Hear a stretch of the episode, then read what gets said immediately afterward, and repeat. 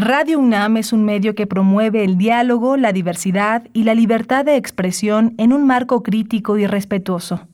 Los comentarios expresados a lo largo de su programación reflejan la opinión de quien los emite, mas no de la radiodifusora.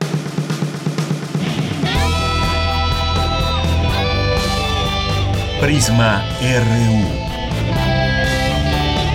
Relatamos al mundo.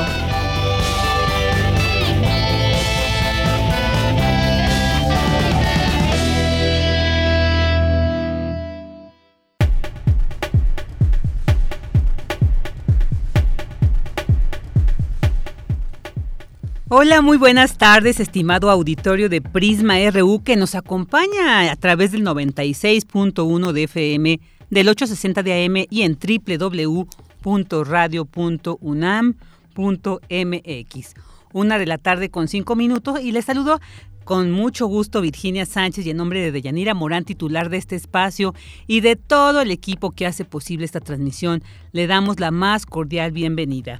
Hoy viernes 23 de julio hablaremos sobre este registro presentado por el Consejo Nacional de Población respecto a que al año se registran 8.876 hijos de madres menores de 14 años y para ello pues se ha planteado toda una estrategia nacional y sobre este tema platicaremos con la doctora Guadalupe Fabiola Pérez Baleón de la Escuela Nacional de Trabajo Social. Y hoy en medio de toda una controversia por el contexto de la pandemia de COVID-19 se inauguraron los Juegos Olímpicos Tokio 2020 y para analizar esta situación tendremos una entrevista con Otto Becerril García académico del Centro de Estudios del Deporte de la UNAM. Y desde el 3 de mayo una importante comitiva representante del Ejército Zapatista de Liberación Nacional inició una travesía hacia el continente europeo y para conocer un poco más cómo ha estado este camino, este, esta travesía, pues platicaremos con el reconocido periodista y escritor Luis Hernández Navarro. Como todos los viernes tendremos la sección dedicada a los trabajos de la Unidad de Investigaciones eh, de la UNAM, periodísticas de la UNAM Corriente Alterna, donde hoy Lenin Patiño pues nos platicará algunos detalles de su proyecto dedicado a la boxeadora Patti Trejo. También tendremos la sección de Refractario RU con Javier Contreras y Melomanía RU con Dulce Wet. Así que lo invitamos y le invitamos a que se quede con nosotros durante estas próximas dos horas aquí en Prisma RU, donde relatamos al mundo. Relatamos al mundo. Relatamos al mundo.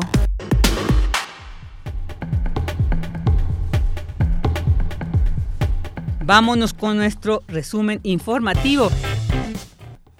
En información universitaria, a lo largo de 70 años la Facultad de Ciencias Políticas y Sociales ha contribuido de manera sustancial en la construcción de instrucciones del sistema democrático, de instituciones del sistema democrático y ha sido parte del pensamiento crítico del país sin perder su pluralidad y el respeto a las diferencias. Un grupo de científicos del Instituto de Neurobiología de la UNAM obtuvo moléculas que podrían tratar el cáncer y enfermedades de la retina. El desarrollo está en proceso de patente nacional e internacional y culmina una investigación de 30 años. En México el deterioro de la superficie va en aumento y el daño por lluvia es uno de los factores de mayor importancia. Investigadores del Centro de Ciencias de la Atmósfera cuantifican la energía que proporciona la lluvia al impactar el suelo. Y en información nacional, la Ciudad de México pasará a semáforo naranja la próxima semana. Escuchemos a Eduardo Clark, director de Gobierno Digital en Agencia Digital de Innovación Pública de la Ciudad de México. En términos de la situación de la pandemia de COVID-19 en la Ciudad de México, el anuncio para esta semana es el siguiente. De acuerdo a la última notificación de riesgo emitida por la Secretaría de Salud del Gobierno de México, que recibimos el día de ayer, la Ciudad de México estará en semáforo naranja a partir de la próxima semana y por lo menos dos semanas, de acuerdo a los lineamientos que ustedes ya conocen. Esto derivado de eh, la nueva metodología que ha implementado la Secretaría de Salud del Gobierno y es la primera semana que se implementa. En términos de hospitalizados en la zona metropolitana del Valle de México, así se ve el incremento que hemos tenido la última semana.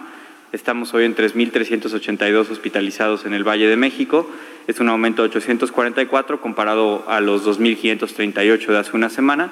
Y en este momento tenemos una capacidad actual de camas eh, de 6.042, estamos al 56% de ocupación y eh, tenemos además la capacidad para llegar hasta las 9.000 camas en caso de requerirse. Es decir, estas son las camas que están actualmente disponibles, pero tenemos cerca de 3.000 camas más que podemos ir activando conforme veamos incrementos para llegar hasta nuestro máximo de capacidad hospitalaria. Por su parte, la jefa de gobierno Claudia Sheinbaum descartó cierre de actividades económicas y anunció que a partir de la próxima, de la próxima semana inicia la vacunación a personas mayores de 18 años.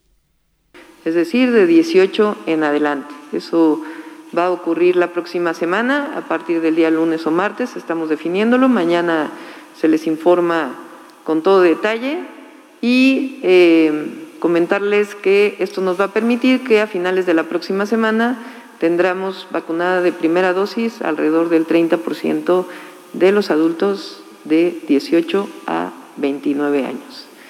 Entonces, eh, aún con la situación de la pandemia en la ciudad, nuestro objetivo es vacunar, vacunar, vacunar, vacunar, vacunar y pedirle a toda la ciudadanía, en particular a los jóvenes, pues que nos cuidemos, que evitemos contagiar a los demás. Y en el caso de las pruebas, se siguen manteniendo, se van a eh, tratar de aumentar a partir de la próxima semana también, a través de este mecanismo que nos va a permitir también darle un seguimiento a cada uno de los casos. Por su parte, el gobernador del Estado de México, Alfredo del Mazo, informó que la entidad también regresa a semáforo naranja. En el Estado de México, la próxima semana pasamos a semáforo color naranja.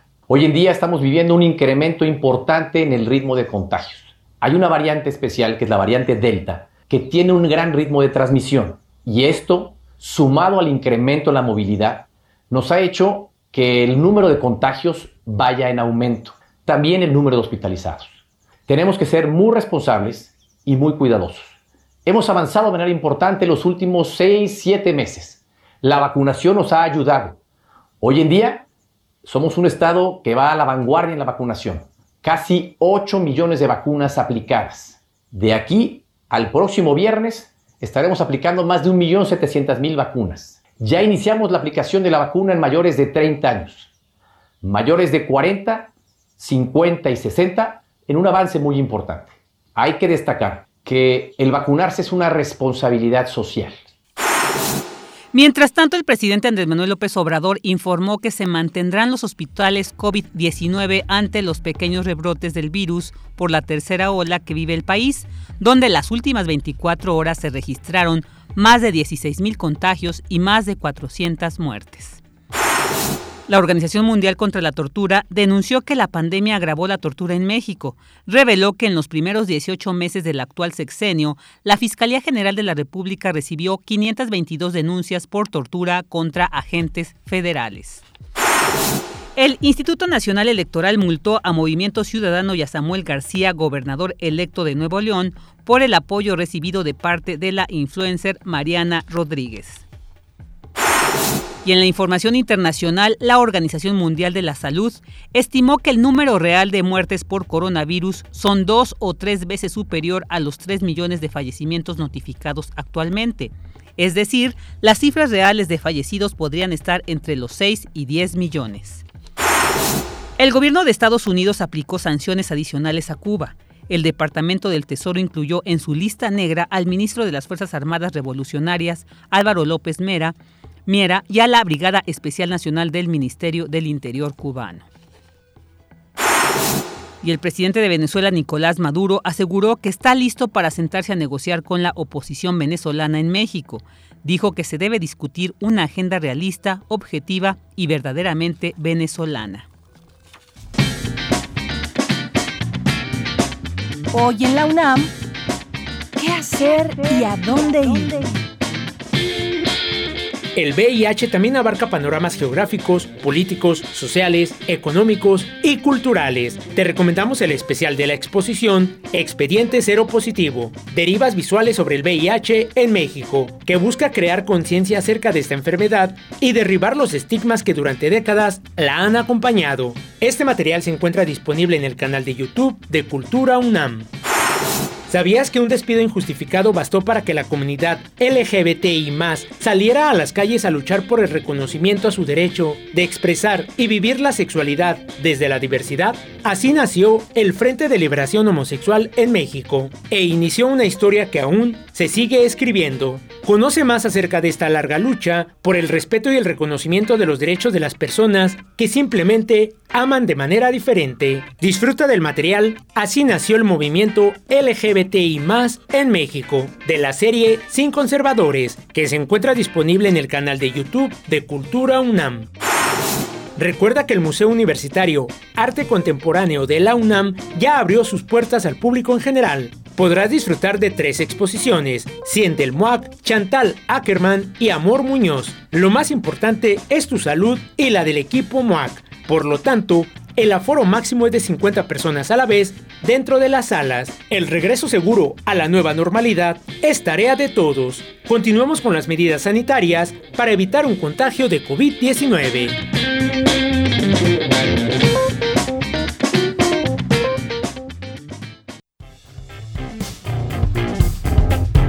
Campus RU. Una de la tarde con 15 minutos y vámonos a esta información universitaria. La Facultad de Ciencias Políticas y Sociales, central en la construcción de la democracia actual. La información con mi compañera Cristina Godínez. Adelante, Cris, buenas tardes. Buenas tardes, Vicky. Un saludo para ti y para el auditorio de Prisma RU.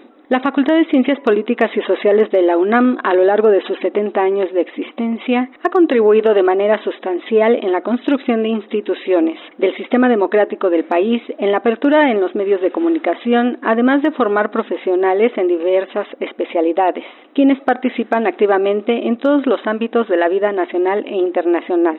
Escuchemos a la doctora Carola García Calderón, directora de esta entidad académica. Yo creo que ha habido una permanencia muy fuerte de la facultad, muchas voces, muchos eh, pensadores, muchos textos que han tenido que ver con la creación de nuevas instituciones, con la modificación de nuestra vida política, y no solo en el ámbito político, nuestros egresados también están en el ámbito mediático, en los medios de comunicación, incluso dentro del sector privado. García Calderón señaló que la facultad ha sido central en la construcción de la democracia que hoy tenemos y más allá del pensamiento crítico, hemos tenido una participación activa en diversas actividades. Vicky se considera que Políticas tuvo su primera etapa de esplendor de 1960 a 1970, con pensadores imprescindibles, con una producción editorial numerosa en ciencia política y sociología, y que con el crecimiento de los medios de comunicación también aumentó la matrícula. En 70 años ha cambiado muchísimo la facultad.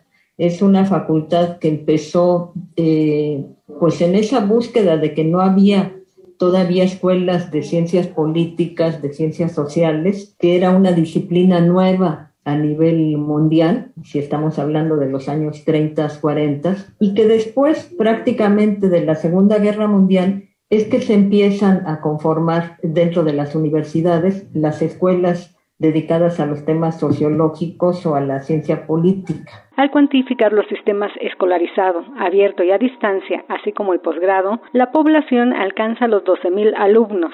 Además, en 70 años, la facultad ha contado con cuatro sedes físicas. Uno, el recinto ubicado en la calle de Miguel Schultz 24. El segundo, en la Casa de Mascarones. El tercero fue la legendaria escuelita en la parte central de Ciudad Universitaria y el último son sus actuales instalaciones cerca de la zona cultural. Vicky, este es mi reporte. Buenas tardes. Buenas tardes, Cris. Muchísimas gracias. Y ahora vamos con esta información. La lluvia erosiona y puede alterar la calidad del suelo. Abraham Menchaca nos trae esta información. Adelante, Abraham. Buenas tardes. ¿Qué tal, Vicky? Buenas tardes. En México, el deterioro de la superficie va en aumento y el daño por lluvia es uno de los factores de mayor importancia aseguró Guillermo Montero Martínez, investigador del Centro de Ciencias de la Atmósfera. El universitario, en colaboración con el Grupo de Física de Nubes, analiza la velocidad con la cual caen las gotas de lluvia y su potencial capacidad para erosionar el suelo o terreno. El objetivo de esta línea de trabajo, indicó, es proporcionar información detallada que permita la proyección de ese desgaste y evaluar las mejores acciones para prevenirlo. El objetivo de este, de este estudio es que contribuya al conocimiento del proceso de erosión, ¿no? A que proporcione información, eh, una mejor información, una información más detallada que permita a los especialistas en esta área, en, en erosión como tal, pues contar con una mejor información, con una información más detallada de lo que puede producir la lluvia, ¿no?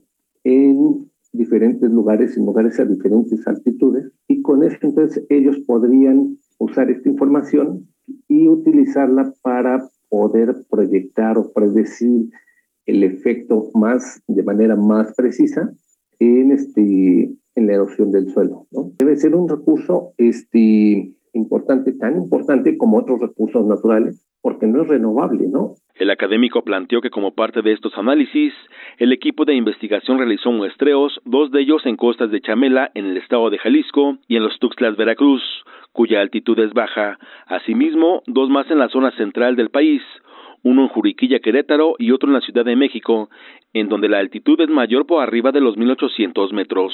Montero Martínez refirió que el suelo, como otros recursos naturales, es importante porque no es renovable. Una vez que el suelo se ha deteriorado, recuperarlo tomará al menos 100 años. Recordó que de acuerdo con la Secretaría de Medio Ambiente, el suelo es un elemento clave para el mantenimiento de la vida sobre la Tierra, pues participa de manera esencial en el funcionamiento de cualquier ecosistema. Vicky, el reporte que tengo. Buenas tardes. Buenas tardes, Abraham. Muchas gracias. Prisma RU. Relatamos al mundo. Porque tu opinión es importante, síguenos en nuestras redes sociales, en Facebook como Prisma RU y en Twitter como arroba PrismaRU. Una de la tarde con 21 minutos y bueno, pues ayer el Consejo Nacional de Población anunció la Estrategia Nacional de Prevención del Embarazo en Adolescentes porque en nuestro país se ha registrado que aumentó el 30% a raíz de la pandemia estos embarazos en adolescentes, por lo que se estima que este año habrá 28 mil embarazos adicionales entre mujeres de 14 a 17 años. Para hablar sobre este tema ya tenemos en la línea a la doctora Guadalupe Fabiola Pérez Baleón, profesora titular A de tiempo completo de la Escuela Nacional de Trabajo Social. Doctora Pérez, muy buenas tardes, muchas gracias por estar aquí con nosotros en Prisma RU. Hola Virginia, muchas gracias por la invitación que me han hecho. Al contrario, muchas gracias por aceptarle y es muy importante conocer su punto de vista sobre, pues en pleno siglo XXI, doctora, esta situación que se está viviendo de embarazos adolescentes, ¿qué nos está indicando desde su punto de vista? Sí, muchas gracias. Eh, mira, son varios los factores, te los resumo en algunas cuantas líneas una parte, vamos a encontrar que las adolescentes y los adolescentes desconocen sobre métodos anticonceptivos. Eh, tenemos muy eh, eh, comúnmente la idea de que ellos ya saben métodos porque hoy en día las redes sociales, porque la información en la escuela y demás, pero el estudio que hemos hecho en la Escuela Nacional de Trabajo Social con una encuesta a nivel nacional que lleva por título ENFADEA, eh, nos demuestra que no es así. Saben sobre métodos anticonceptivos, pero a nivel general, pero no eh, conocen el mecanismo para emplearlos. O sea, ya en la práctica, cuando ya están eh, a punto de tener relaciones sexuales, eh, no saben bien cómo colocarse, por ejemplo, el condón o para qué sirven o cómo se utilizan las pastillas anticonceptivas, entre otras otras cosas que son ya del ámbito práctico, ¿no? de la vida cotidiana que se va aprendiendo pues en ensayo y error y en ese ensayo y error muchas veces se estos embarazos. Ah, por otra parte, hablando ahora en la pandemia de por qué han aumentado estos embarazos, vamos a encontrarnos con dos factores. Por un lado, escuelas cerradas y hospitales abiertos, pero convertidos en hospitales COVID, no todos, pero son muchos de estos.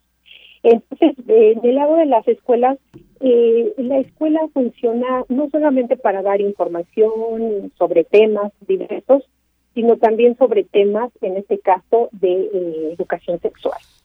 Aunque limitado muchas veces por cuestiones de miedo, ¿no? De, a ciertos grupos de padres de familia que no quieren que se dé la información ni la educación, porque se cree que darles educación es incitarlos a tener relaciones sexuales, lo cual es contrario, ya se ha estudiado y se tiene muy identificado que la educación y la información sobre sexualidad es una herramienta que permite a las los jóvenes comenzar su vida sexual al, en el momento en que ellos decidan con mayor información y con mayores herramientas.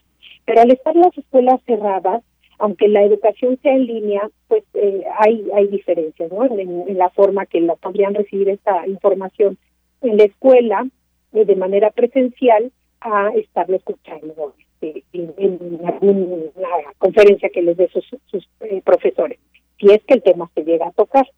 Y por el lado de los hospitales, eh, existe el miedo también de la población en general y de, la, de los adolescentes en particular de acercarse a los hospitales porque eh, temen contagiarse por toda esta cuestión, ¿no? De que, sobre todo al principio no saben muy bien los mecanismos de contagio y todo eso.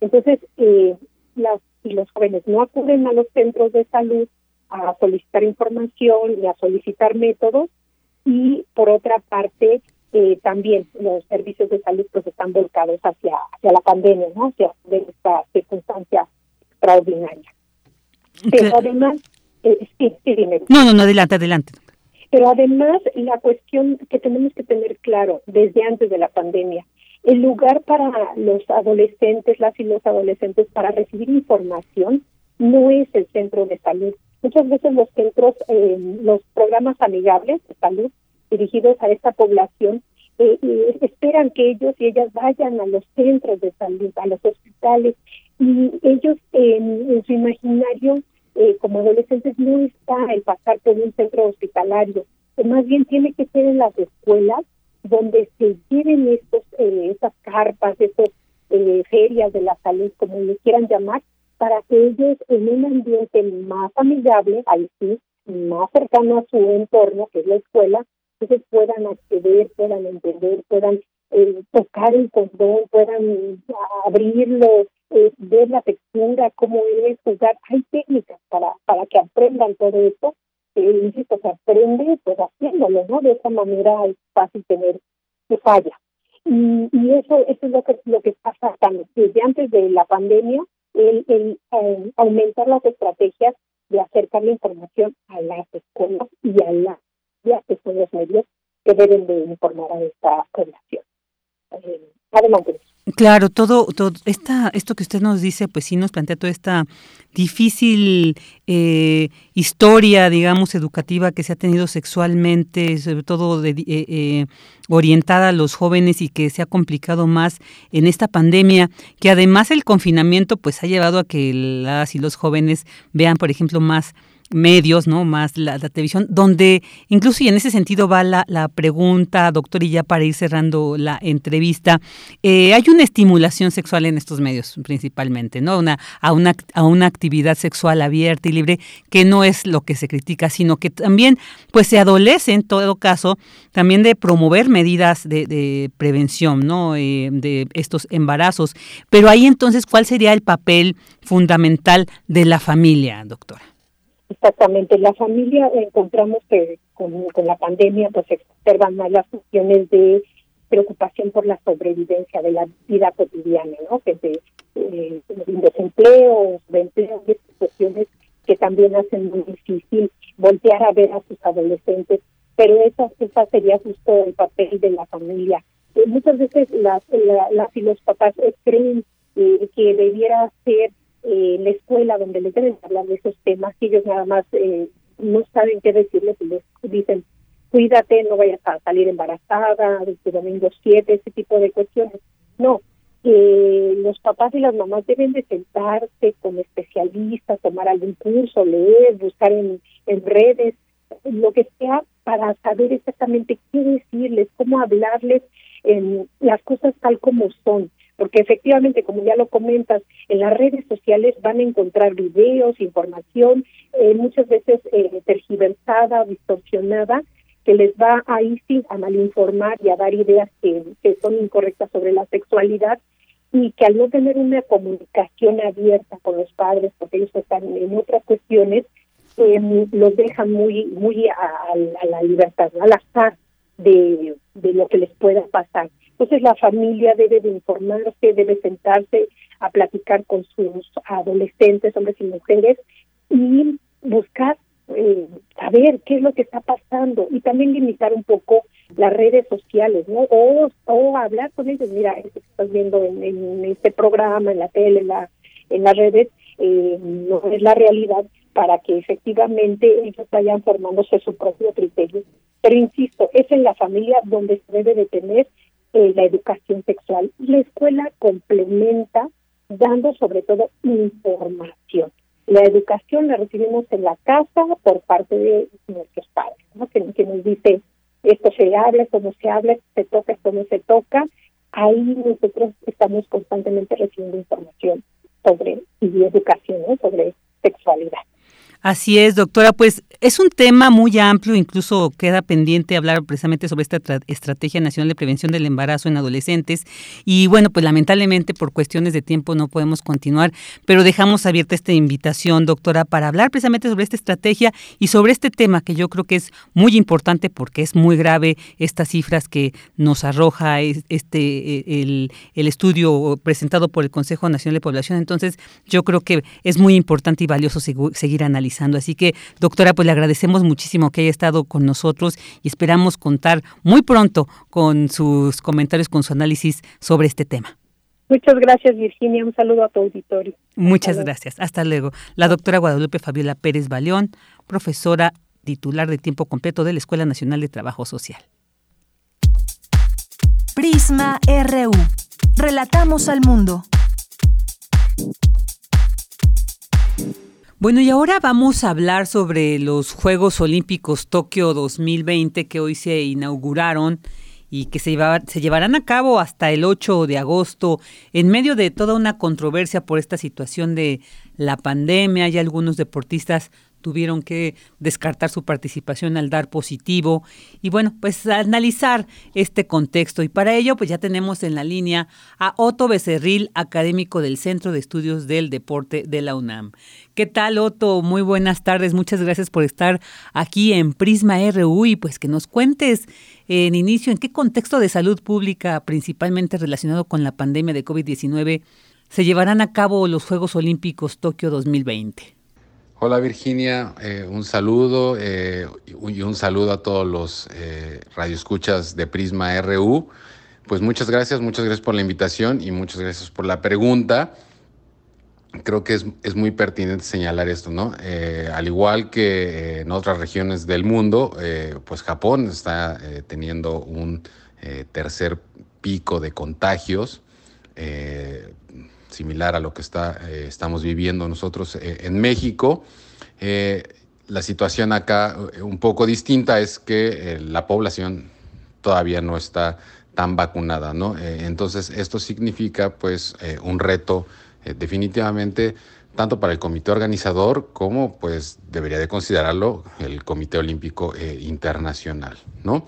Porque pues tenemos que tener en consideración que muchos atletas se van a presentar eh, eh, en esta eh, justa olímpica. No, Solo, no solamente van a ir atletas de las grandes potencias que, pues bueno, sus campañas de, vacunación han sido muy exitosas, porque pues sabemos, todos conocemos que el acaparamiento de las vacunas pues ha, ha sido principalmente hacia estas grandes potencias, ¿no? Entonces, el resto de los países que van a participar, pues bueno, no todos sus atletas eh, probablemente estén bajo las mismas condiciones, no todos probablemente estén vacunados, ¿no? Entonces, eh, recordemos que más de 90 naciones van a participar eh, en estos Juegos Olímpicos y eso, bueno, sin duda es un reto mayúsculo, ¿no?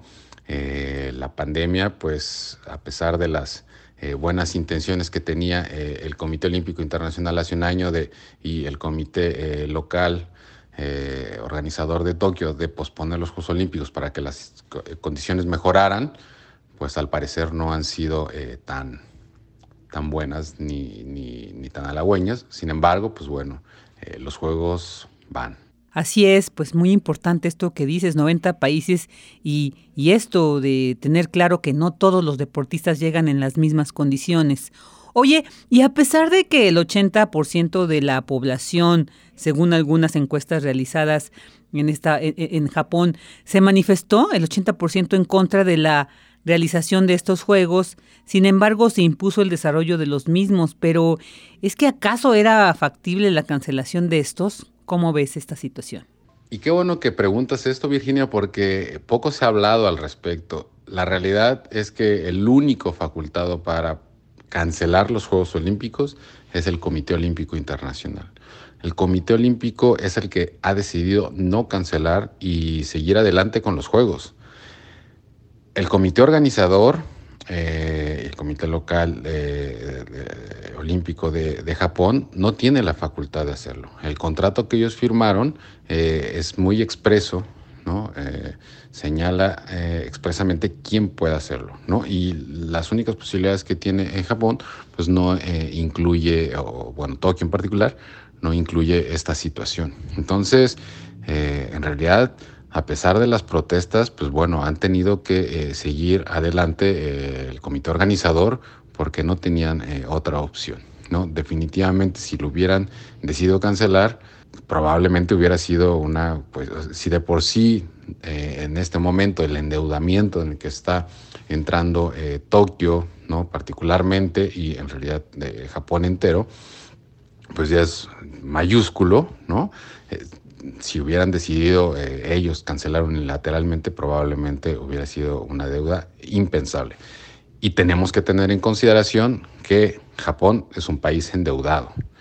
Eh, gran parte, leía por ahí un dato, ¿no? Del 240%, la deuda externa de Japón es del 240% de su, de su Producto Interno Bruto. Entonces, es uno de los países más endeudados del mundo.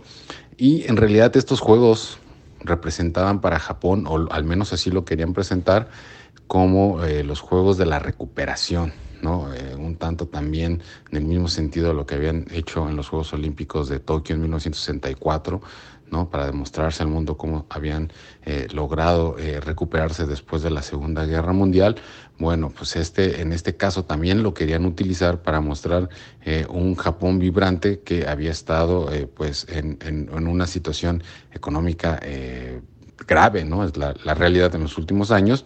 Y pues claro, ¿no? También como se habían levantado después del tsunami y del eh, desastre nuclear de Fukushima. ¿no? Entonces, en este contexto eh, querían y, habían eh, intentado presentar a, Tokio como un ejemplo, ejemplo ¿no? de la recuperación japonesa. Entonces, pues desafortunadamente la pandemia se les atravesó desde antes había habido muchas protestas, ¿no? Había habido ya un movimiento importante eh, en contra de, los, de la celebración de los Juegos Olímpicos de distintos eh, sectores de la población y además ya eh, un movimiento transnacional, ¿no?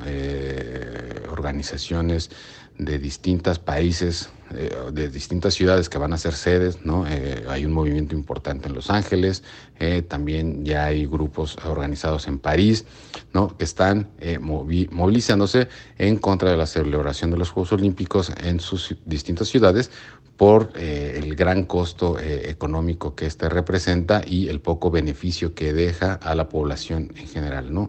Si bien puede haber un repunte eh, la economía durante algunos eh, momentos previos y posteriores a la celebración de los Juegos Olímpicos, a la larga, al parecer, los efectos no han sido tan positivos y por eso estas organizaciones y estos movimientos eh, se, protestan en contra de, la celebración de estos Juegos Olímpicos. Claro, claro. Oye, también pues considerando esto de que los Juegos Olímpicos representan una de las principales competencias deportivas en el mundo y dado también los intereses económicos que, que ellos representan, que estos representan, pues se requiere de una estrategia y sistema publicitario para su consumo, hay patrocinadores, intereses invertidos. Sin embargo, en este momento, pues la atención se ha centrado más en el aspecto del contexto pandémico de los Juegos. Ante esto, ¿cuál será el reto para los atletas? Se ha centrado más en si hay contagios o no, más que en el desempeño de los deportistas. ¿Cómo ves esta situación? Claro, y eso es además algo que también creo se ha dejado un poco eh, de lado, ¿no? En toda esta discusión, ¿no? Eh, mucho se habla obviamente de la ciudad de Tokio, de la pertinencia de celebrarlos o no, de si habrá eh, público, pero los atletas, ¿dónde quedan? Al final es una celebración eh, para muchos, ¿no? La culminación de un trabajo, eh, no de un ciclo olímpico, no de solo cuatro años, ¿no? Sino de toda su vida. Eh, y verse privados de una fiesta como estas, de lo que representa unos Juegos Olímpicos como el atleta, ¿no? O sea, hay pruebas donde, bueno, sí irán unos serán de pocos eh, competidores, ¿no? Estoy pensando tal vez, ¿no? El béisbol, por ejemplo, ¿no? no son eh, pocos los, los países que van a competir, ¿no? Y son eh, equipos, digamos, que han estado en distintos eventos, etcétera, internacionales, tal vez estén un poco más acostumbrados a este tipo de eh, tratos, ¿no? Pero otros chicos y otros atletas de todas partes del mundo que se preparan demasiado para estos, eh, para este evento en particular, ¿no? Para unos, unos Juegos Olímpicos, eh, y, van a verse privados pues de toda la experiencia que significa unos Juegos Olímpicos, ¿no? convivir en la Villa Olímpica, poder salir, intercambiar ideas con, con sus distintos atletas, ¿no? del mundo, de otras disciplinas, ¿no? Eh, vaya, seguramente habrá este, este dato, pero va a verse muy eh, menguado, ¿no? Eh, toda esta experiencia que al final es muy importante para ellos, pues van a verse privados de ellos, ¿no? Y lo mismo, ¿no?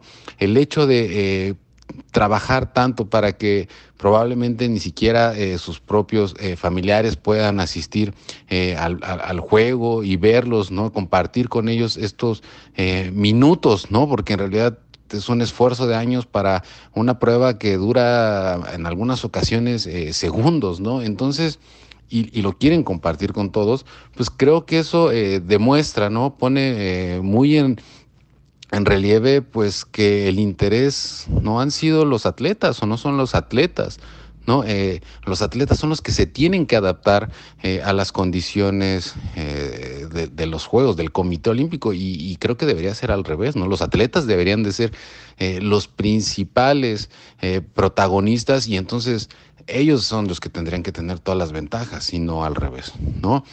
Claro que ha habido algunas protestas, ¿no? Eh, recuerdo ahí eh, la de Naomi Osaka, ¿no? Eh, tenista japonesa.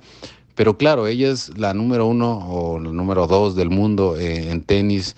y pues oponerse y decidir no participar en los Juegos Olímpicos puede ser un poco más sencillo que, que, un chico en eh, Sierra Leona que ha entrenado toda su vida para poder asistir a unos Juegos Olímpicos y sus posibilidades de ganar son mínimas, ¿no? Si me explico. Entonces, creo que eso es algo que también tiene que considerarse eh, y, bueno, tendrá que repensar y revalorar en su futuro el Comité Olímpico qué, qué, piensa, ¿no? De ser, porque al final gran parte de los recursos que está captando el Comité Olímpico, nada, una ínfima parte, menos del 5% de esos recursos llegan a manos de los, de los, de los atletas, que son los trabajadores que hacen que funcione esta gran maquinaria, ¿no? Entonces, eh, importante ahí que se reconsidere el papel de ellos. ¿Y qué nos puede decir de la representación mexicana? Creo que siempre es importante esperar lo mejor de nuestra delegación, sin duda, ¿no? Un poco de lo que hemos estado hablando, habrá representado unos retos eh, individuales, y me refiero individuales a, cada participante, ya sea eh, individual, eh, en equipo, para el atleta y para todo su, su, grupo de entrenador, fisiólogos, etcétera, etcétera, etcétera, médicos, nutricionistas, etcétera, que han participado y han tenido que irse adecuando, pues primero a los procesos clasificatorios, Y, pues luego a los Juegos Olímpicos, ¿no? La incertidumbre que ha reinado todas estas eh, competencias, pues sin duda eh, han sido un reto importante para ellos, ¿no? Entonces, si bien, ¿no? Como decía, pues, siempre esperamos lo mejor para nuestra delegación, creo que en esta eh, ocasión, pues bueno, va a estar todavía plagado un poco más de incertidumbre, pero también pues los otros eh, atletas y otros eh, países, pues al final están en condiciones muy similares, ¿no? Entonces, pues eh, esperemos, ¿no? Que eso juegue en favor, pues de nuestros representantes, ¿no? sin duda, disciplinas que ya están bien asentadas y que han hecho un muy buen trabajo a lo largo de los últimos años y particularmente en este, para este ciclo olímpico, como pudiera ser eh, el tiro con arco con eh, Adriana Valencia, pues creo que es una, es una buena eh, esperanza y todo el equipo femenil en realidad de, de tiro con arco no tuvieron una destacada participación hace poco tiempo. y bueno, no creo también siempre Clavados ha sido un, muy buen representante eh, de, nuestro país. Entonces creo que ahí podríamos eh, tener buenas, buenas eh, esperanzas y esperemos que, que, así sea, ¿no? Pero pues como decía, ¿no? Cualquier otra disciplina pues puede dar buenas, buenas sorpresas dependiendo de la situación, o lo contrario, ¿no? Y creo que también sería bastante entendible y nada reprochable hacia, hacia, hacia nuestros atletas. Así es, definitivamente una edición de los Juegos Olímpicos muy especial, paradigmática. Estos Juegos que se llevarán a cabo del 23 de julio al 8 de agosto, pues estaremos atentos. ¿Algo más que quieras agregar, Otto? Pues creo que será interesante ver cómo es el desarrollo de, todos los atletas, ¿no? No solo eh, obviamente de México, sino también de las otras delegaciones, ¿no? Como, decía al principio, de las grandes potencias, eh, Estados Unidos, ¿no? Eh, China, eh, cómo se pudieron ajustar a estas condiciones, pero también de los, de los otros de los pequeños países, ¿no? Y de los pequeños países que suelen destacar en algunas disciplinas, ¿no? Kenia en el atletismo, de, fondo, eh, Jamaica en el atletismo de, pista, ¿no? será muy interesante ver esto, ¿no? Entonces, también recordar algo que no, que no hemos señalado, ¿no? Pero recordar tener presente que muchos de estos atletas no son, no son atletas profesionales, ¿no? Si bien obviamente los Juegos Olímpicos, como ya sabemos, han dado este giro, ¿no? A que el profesionalismo esté cada vez más presente y gran parte de, estos eh, lo son, pues al final no todos los chicos que están ahí eh, son profesionales, ¿no? Y, e incluso hay muchos deportes que tal vez eh, la profesionalización todavía está muy limitada. Entonces también será muy importante eh, seguir el desempeño de, todos estos atletas, ¿no? Porque se suele comparar, ¿no? con otras disciplinas que ya llevan una experiencia, ¿no? A lo largo de este último año, pues desarrollándose con estadios cerrados, ¿no? sin gente en las tribunas etcétera. Pero hay que recordar y hay que tener muy presente que estos son atletas profesionales, ¿no? Y como digo, si ya ha cambiado esto en el, en olimpismo en los últimos años, al final no es la regla y no es mucho menos obligatorio. Entonces, como señalaba hace rato, pues creo que sí eh, va a afectar o sí tendrá cierta repercusión, ¿no? El hecho de, de, ver tribunas vacías, ¿no? Eh, no recibir toda la vibra. Eh, olímpica, por decirlo, ¿no? Entonces, pues creo que será muy interesante y claro, ¿no? analizar a futuro en, unos meses, pero también en unos años, eh, las repercusiones, el impacto social, político, económico que van a tener estos Juegos Olímpicos en Japón, ¿no? ha habido cambios ya en, en Tokio, en el comité organizador, ¿no? destituyeron al que era el presidente del comité y por unos comentarios eh, misóginos que hizo. Eh, bueno, y también eh, el primer ministro, no necesariamente no relacionado con, con, con, con los Juegos Olímpicos, eh, pero bueno, eh, hubo un cambio de primer ministro, el primer ministro que había promovido estos Juegos Olímpicos, ¿no? Shinzo Abe. Entonces será interesante ver cómo va repercutiendo y cómo va a repercutir en, las próximas eh, sedes, ¿no? cuál, cómo lo va a tomar la gente, el comité organizador y la población de París y, y, de Los Ángeles, que son las dos próximas ediciones de Juegos Olímpicos de verano y pues bueno, China misma, ¿no? Que será responsable después de los Juegos eh, de Invierno. Entonces creo que da mucho para, para analizar y para seguir discutiendo y pues bueno, podremos seguir haciéndolo por acá. Pues Otto, muchísimas gracias por haber estado con nosotros aquí en Prisma RU para hablar sobre esta edición de los Juegos Olímpicos Tokio 2020. Muy buenas tardes. Así que muchas gracias por la invitación, Virginia, y pues Un saludo a todo el auditorio de Prisma RU. Muchísimas gracias a ti y hasta pronto. Estuvo con nosotros Otto Becerril, académico del Centro de Estudios del Deporte de la UNAM. Continuamos. Prisma RU. Relatamos al mundo. Una de la tarde con 49 minutos y bueno, y ahora vamos con esta información porque como ustedes sabrán, han escuchado tras 47 días de, travesía por el Atlántico, esta comitiva del Ejército Zapatista de Liberación Nacional pues llegó a tierras europeas y bueno, pues muy interesante que ha estado esto, pero para no entrar en mayor detalle, sino para más bien nos los comparta un experto en el tema. Ya tenemos en la línea al reconocido escritor y periodista Luis Hernández Navarro. ¿Qué tal, Luis? Muy buenas tardes. Muchas gracias por haber aceptado esta entrevista. Buenas tardes, eh, Virginia. Muchas gracias a ti por tu hospitalidad eh, para estar hoy con eh, la audiencia de Prisma. Al contrario, muchas gracias. Pues, ¿qué nos puedes decir de esta de esta travesía, de esta comitiva? ¿Se han cumplido los objetivos planteados para esta? ¿Cómo ha estado además la cobertura mediática al respecto? ¿Qué nos puedes comentar? Mira, habría que decir que esta es una iniciativa del ejército zapatista eh, que eh, fue bautizada como Iniciativa por la Vida y que fue acompañada eh, de un desplegado que firmaron pues centenas de organizaciones y personalidades europeas. Eh, el trayecto del viaje a Europa es solamente la primera parte de esta eh, eh, gran marcha por rebautizar el continente. originalmente, la, la, primera parte de esta travesía consistió en un viaje por mar en un velero que fue realizado por eh, el Escuadrón 421, este, eh, cuatro eh, dos hombres y un personaje, una, figura que es de identificación binaria, quien se asocia indistintamente como hombre o como mujer.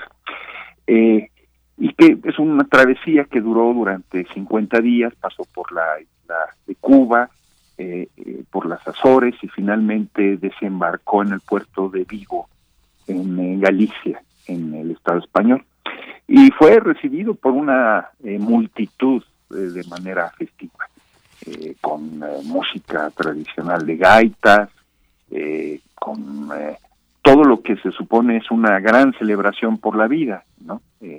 una fiesta de la palabra, eh, quienes lo recibieron son básicamente eh, un conjunto de movimientos, eh, figuras que han tenido una larga relación con los zapatistas, una relación que por lo menos se inicia del año de 1996, cuando en la selva de la Candona se realiza el primer encuentro galáctico en defensa de la humanidad y contra el neoliberalismo, eh, y que se ha mantenido a lo largo del tiempo. Y son eh, movimientos que han dado eh, la lucha en sus distintos países, regiones, localidades, aunque no necesariamente nos enteremos de ellos.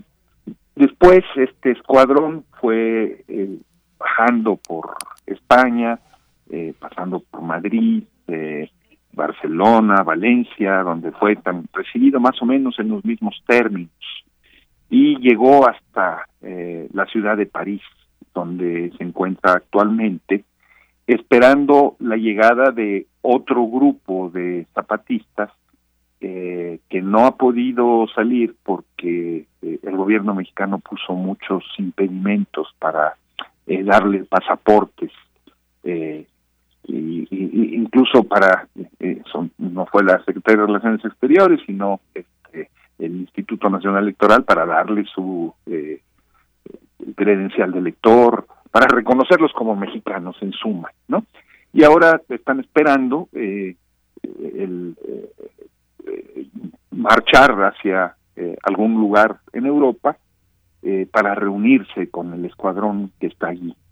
es, quiero insistir en esto, una iniciativa que celebra la vida, que celebra la lucha eh, cuando desembarcó el Escuadrón 421, rebautizó Europa como la Europa de los que resisten, la Europa de los que luchan, la, la, la Europa desde abajo. E, y es muy interesante esto también de, de, que decían es una travesía a la inversa la que hace más de 500 años se hizo, pues eh, llevaron a cabo los conquistadores o algunos como dicen los invasores hacia nuestro continente, entonces también está cargada de estos símbolos, pero también con esta intención de más que enfatizar esa diferencia, no esta violencia tal vez marcada por esta esta invasión de los españoles o esta conquista, como otros los llaman, en contra de los pueblos indígenas, ahora yo creo que pues esta, este objetivo de los zapatistas es hermanar y, derribar estas fronteras que con el tiempo se han levantado. las tres cosas que señalas son muy importantes, eh, Virginia. Eh, primero, eh, hay todo un debate y una reflexión dentro de los pueblos indígenas, no solamente de los zapatistas eh, sobre cómo caracterizar lo que sucedió hace 500 años, si fue eh, una invasión o una conquista. Y lo que la mayoría de los pueblos indígenas que luchan y resisten vienen señalando prácticamente desde la década de los 70 es que ellos nunca fueron conquistados, que siguen existiendo como pueblos, que lo que hubo aquí en América por parte de el antiguo imperio eh, de Castilla y Aragón fue eh, una eh, invasión, no una conquista. Entonces, este es un primer debate que está ahí que efectivamente es muy, muy importante. Segundo, este punto que tú señalas de cómo es una travesía en sentido contrario a la iniciada hace 500 años, por la misma ruta precisamente, la ruta del Atlántico, que fue también la ruta de, eh, de otros invasores eh, que eh, y, fue también la ruta de la esclavitud que trajo los esclavos y la ruta que llevaba las, las, las riquezas producto de esa invasión y de ese proceso de colonización. Y tercero, que tú señalas también con mucha claridad, es cómo efectivamente la iniciativa lo que busca es derrumbar los muros, derrumbar las fronteras, eh, reivindicar algo que ha sido muy importante en eh, la tradición de izquierda, eh, que es el internacionalismo, el cómo pues la lucha no debe de, de, tener fronteras nacionales, sino que debe ser capaz de hermanar a todos aquellos que están resistiendo al racismo, al capitalismo, en el caso específico europeo, los que están eh, luchando en contra del fascismo, a favor de los migrantes, eh, por proyectos de agricultura alternativa, proyectos de urbanización diferentes y también, hay que decirlo con toda claridad, en contra del racismo, porque eh, estos procesos migratorios han despertado los fantasmas de la discriminación racial eh, de una manera impresionante en aquellos países y lo que se va a decir con esta eh, travesía es que eh, hay que unificar fuerzas, eh, hay que escucharse, hay que aprender de los distintos movimientos en ambos lados del Atlántico para poder seguir avanzando en derrumbar esas lacras de la humanidad. Y qué importante esto que bien nos amplías más estos puntos. Y, y, bueno, también quiero preguntar ya para ir cerrando la entrevista, Luis, también desde tu experiencia como periodista, ¿cómo has visto la cobertura a este, a este viaje, a esta comitiva? Porque, bueno, pues al parecer se ha diluido, ¿no? Esa cobertura mediática que se tuvo en 1994, años posteriores, cuando el zapatismo, pues era reconocido, estaba tan en boga y sin embargo, pues ahora pareciera que los medios no quieren poner esa atención. ¿O cuál es tu, tu perspectiva desde desde, en este sentido? Mira, mi impresión es que los medios, por ejemplo, en España o, en Europa, eh, han eh, abierto sus páginas y su cobertura al desembarco y que eh, en la medida en la que lleguen más zapatistas, se desarrollen más iniciativas allí, se tiene planeado que una de las gentes que viaje sea el subcomandante Moisés, ¿no? Más, más de 100. Eh, esta, esta cobertura se amplía ya. Y en el caso específico de México, efectivamente, tienes razón, como que eh, el ruido eh, de lo inmediato no nos deja escuchar necesariamente las cosas importantes este, y, una de ellas es esa la cobertura en eh, los la prensa escrita en la en los grandes medios electrónicos ha, estado limitada no el, diario donde yo trabajo la jornada le ha dado eh, alguna cobertura, fotos, narración de algunos eventos, eh, lo que fue la salida eh, en eh, la península de Yucatán de la nave que fue rebautizada como la montaña simbólicamente, ¿no? Una montaña navegando por el mar, pero efectivamente ha faltado, ¿no? Han habido artículos de opinión, ha, habido discusión, pero como que el escándalo que hay alrededor con todo lo que está pasando eh, se quisiera eh, quisiera ocultar ese hecho este incómodo para algunos de que el zapatismo sigue existiendo está ahí este pone el dedo en la llaga en problemas fundamentales como el del racismo. El mismo presidente eh, López Obrador se tuvo que referir a ellos en una mañanera no eh, cuando se denunció que la Secretaría de Relaciones Exteriores no le estaba expidiendo los eh, pasaportes necesarios para viajar, ¿no? Y dio instrucciones para que se les diera. Sí, sí, sí, e-, es verdad, es verdad todo, todo este tema, pero afortunadamente pues contamos con miradas como la tuya y bueno, estaremos atentas y atentos a este viaje relevante de, este, de esta comitiva que representa este movimiento por la lucha de los pueblos indígenas, por la dignificación y todo. Y bueno, pues estaremos ahí atentos y te seguiremos ahí invitando a que nos compartas tus puntos de vista. Luis, muchísimas gracias por haber estado con nosotros. Sí. Muchísimas gracias a ti, eh, Virginia, por permitirme hacer esta reflexión a favor de la, de la diversidad y del reconocimiento a ser diferente. Así es, así es. Pues muchísimas gracias, un abrazo. Igualmente, otro de vuelta. Eh, saludos al auditorio de Prisma. Muchas gracias, el reconocido escritor y periodista Luis Hernández, Luis Hernández Navarro. Vámonos a un corte.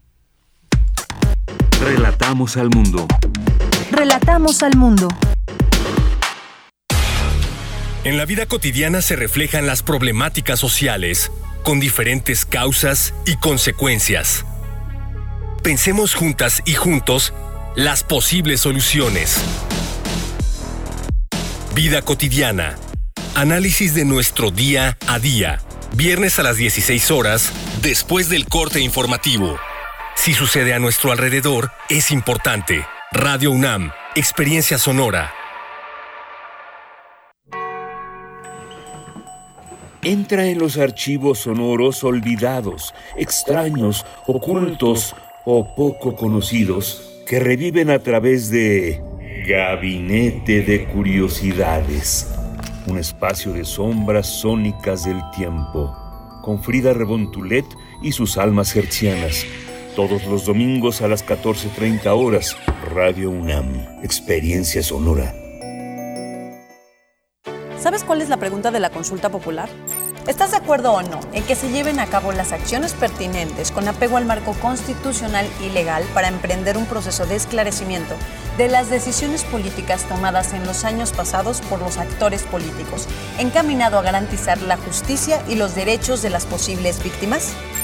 Responde la consulta popular el primero de agosto. Participa y celebremos la democracia. Contamos todas, contamos todos. INE. ¿Te toca vacunarte contra la COVID-19? Antes de ir, come bien y toma tus medicamentos. No llegues con mucha anticipación. Hidrátate bien con agua natural. Si tienes dudas, visita mivacuna.salud.gov.mx. Recuerda, la vacuna te protege y protege a quienes queremos. Cuidémonos entre todos, vacúnate y no bajes la guardia. Secretaría de Salud. Este programa es público ajeno a cualquier partido político. Queda prohibido el uso para fines distintos a los establecidos en el programa.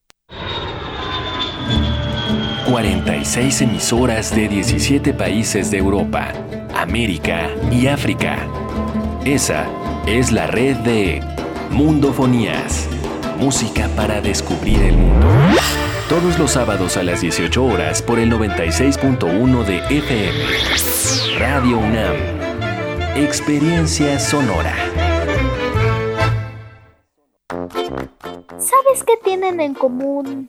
El polvo de una estrella durmiente, el moco de King Kong, ¿O el enano más alto de todos? Pues que a todos los puedes encontrar en la radio. Solo tienes que decir las palabras mágicas. ¡Hocus Pocus! Para tus orejas y escúchanos todos los sábados a las 10 de la mañana por Radio UNAM. Experiencia sonora.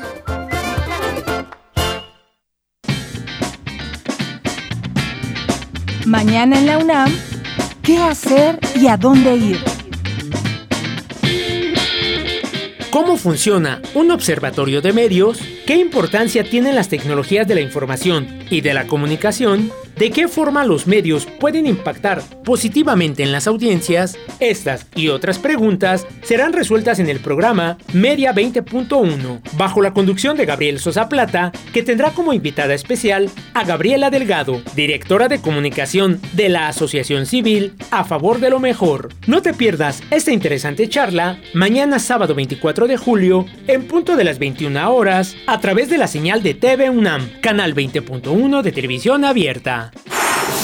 No te puedes perder la retransmisión de la serie Foro de la Mujer, que obtuvo la inscripción en el Registro de la Memoria del Mundo de la UNESCO en 2019 como la primer serie radiofónica de contenido feminista en México. La retransmisión de esta selección de programas busca acercar a las nuevas generaciones las voces de quienes lucharon en aquellos años por la reivindicación de sus derechos y preguntarnos si las condiciones de vida de las mujeres de hoy han cambiado. Sigue la retransmisión de esta serie todos los sábados y domingos en punto de las 11 horas a través de nuestras frecuencias 96.1 de FM y 860 de AM.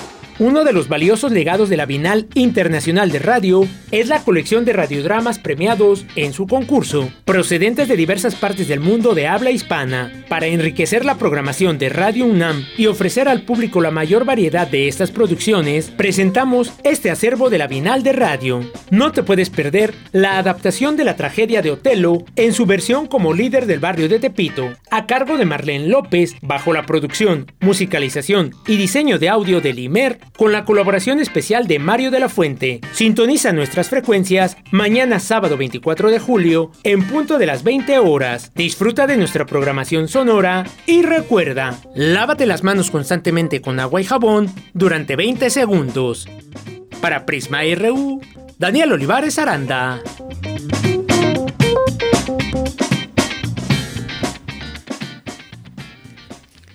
Dos de la tarde con seis minutos y con estas recomendaciones que nos comparte mi compañero Daniel Olivares, pues iniciamos esta segunda hora de Prisma RU y queremos saludar y agradecer como siempre, su atención eh, y bueno, sus manifestaciones a través de las redes sociales, los saludos, siempre ahí estar presente y por eso quiero, quiero mandar saludos a, a, Diana Chacón, que desde ayer no chequé este, este, este mensaje, pero quiero decir, ella dice, lo escucho todos los días mientras cocino, qué rico, qué, qué gusto Diana que podamos acompañarte mientras haces esta labor tan fundamental como es preparar los sagrados alimentos. Dice, aprendo y me informo bien, es plural y respetuoso. También muchísimos saludos a Guerrero Lix, también te deseamos un excelente fin de semana. Saludos a Abdel Abel Fernández, antes Galán de Barrio, también todo el equipo, te mandamos como siempre muchos saludos.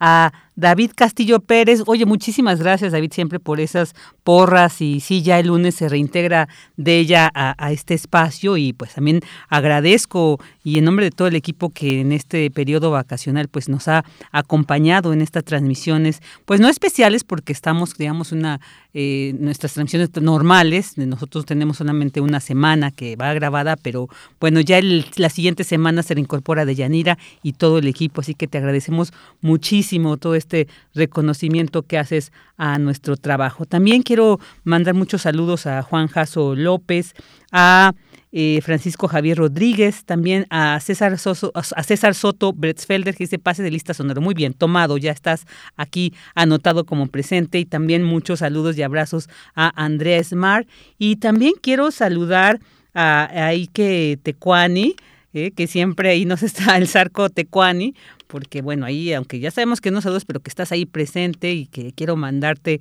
este gran saludo. Y también quería, pues por aquí tenía, ya se me perdió un comentario de Salvador al respecto de, que qué lástima que regresamos al, al semáforo naranja, ya lo perdí por acá, pero bueno, hago mención de esto de que sí, sí que lamentable esta noticia, pero bueno, pues tendremos que seguir acatando estas recomendaciones.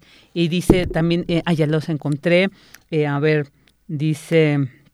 Ah, por acá, ahorita les digo, porque dice, eh, una pena que la Ciudad de México regrese a semáforo naranja y peor aún que las autoridades minimicen el problema de la tercera ola de contagios COVID al no restringir actividades económicas y seguir con sus planes de clases presenciales. Saludo.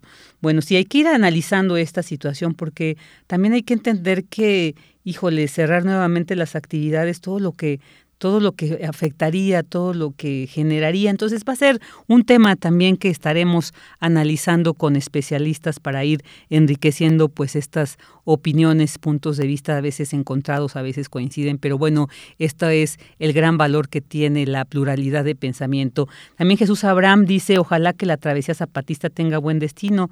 Ya lo dice TAN 55 en Prisma RU conquista de ninguna forma, que quede claro que fue invasión a México y que los pueblos indígenas, al igual que el EZLN, existe porque resiste. Muy bien, muchas gracias Jesús. Abraham, te mandamos muchos saludos y a quienes nos escuchan y que no se hacen presentes a través de las redes, pero como decimos, sabemos que están ahí, también agradecemos su escucha. Y bueno, pues ahora vamos a continuar con esta información. Hayan moléculas que podrían tratar el cáncer y enfermedades de la retina. La información con mi compañera Cristina Adelante, Cris, buenas tardes nuevamente. Hola, ¿qué tal, Vicky? Un saludo para ti y para el auditorio de Prisma RU. Un grupo de científicos del Instituto de Neurobiología de la UNAM obtuvo pequeñas moléculas a partir de la prolactina, que entre sus múltiples funciones tiene la de la producción de la leche en mamíferos. Y estas moléculas podrían ser útiles para el tratamiento de cáncer y enfermedades de la retina. Se les conoce también como análogos de la vasoinibina y frenan el desarrollo de vasos sanguíneos y podrían servir como tratamiento contra la artritis reumatoide. María del Carmen Clap Jiménez, líder del proyecto, habla de la importancia de este hallazgo. Nosotros trabajamos con una hormona que es la hormona prolactina, que esencialmente se ha limitado a eh, la biología de la reproducción, porque tiene los primeros efectos que se le conocieron fueron sobre la producción de leche. Sin embargo, es una hormona que, pues, el nombre en cierta medida le queda chico porque tiene una gran diversidad de funciones a lo largo de los vertebrados, incluso antes de que surgieran los mamíferos. Se considera que tiene una vida en la naturaleza de aproximadamente 400 millones de años. La científica explicó que el descubrimiento culmina una investigación que se desarrolló por más de 30 años. Por su parte, Juan Pablo Robles Álvarez, del Instituto de Neurobiología, dijo que las proteínas son estructuras sumamente complejas.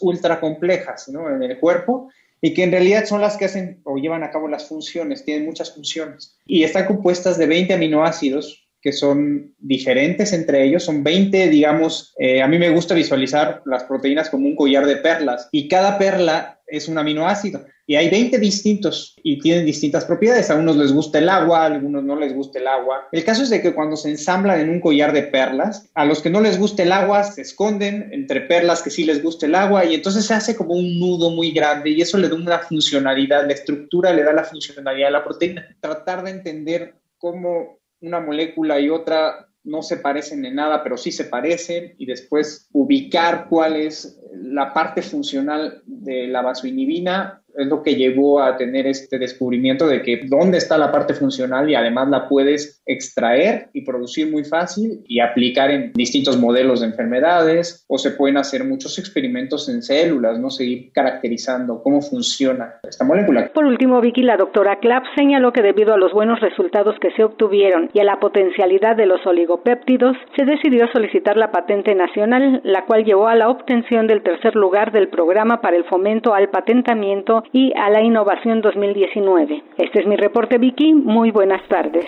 Buenas tardes, Cris. Muchas gracias. Y ahora Abraham Menchaca nos trae esta información. Bacteria que se creía exclusiva de hospitales puede habitar otros nichos. Adelante, Abraham. ¿Qué tal, Vicky? Buenas tardes. Animales y plantas podrían ser portadores de una bacteria que con frecuencia se propaga en hospitales y es causante de provocar la muerte a pacientes que están en terapia intensiva o reciben ventilación mecánica. Se trata de un patógeno bacteriano, afirmó el investigador del Centro de Ciencias Genómicas de nuestra Casa de Estudios, Santiago Castillo, quien estudia su evolución y los genes que lo hacen más fuerte. Lo que tratan de hacer mis proyectos, a grosso modo, es tratar de entender las, las fuerzas evolutivas y ecológicas que determinan la diseminación de estos genes de resistencia, ¿no? Pero una de estas preguntas, de hecho, sería tratar de decir, ah, bueno, realmente hay solo un nicho para Cinetobacter baumani y este es realmente el, nosocomio, o realmente lo que tenemos son esta, esta bacteria puede habitar diferentes, este, diferentes nichos. ¿no? El investigador universitario señaló que la pandemia por COVID-19 muestra la importancia de la secuenciación de genomas. Justamente el COVID-19 eh, ha dejado claro justamente cómo este tipo de, esta capacidad tecnológica que tenemos actualmente, pero que realmente se pueda ah, hacer extensiva a diferentes partes del mundo. O sea, por ejemplo, la secuenciación de los genomas, ¿no? O sea, de hecho, eso fue fundamental para entender la dispersión de las... Ah, para entender la dispersión a nivel eh, global y, nacional en los diferentes países del COVID.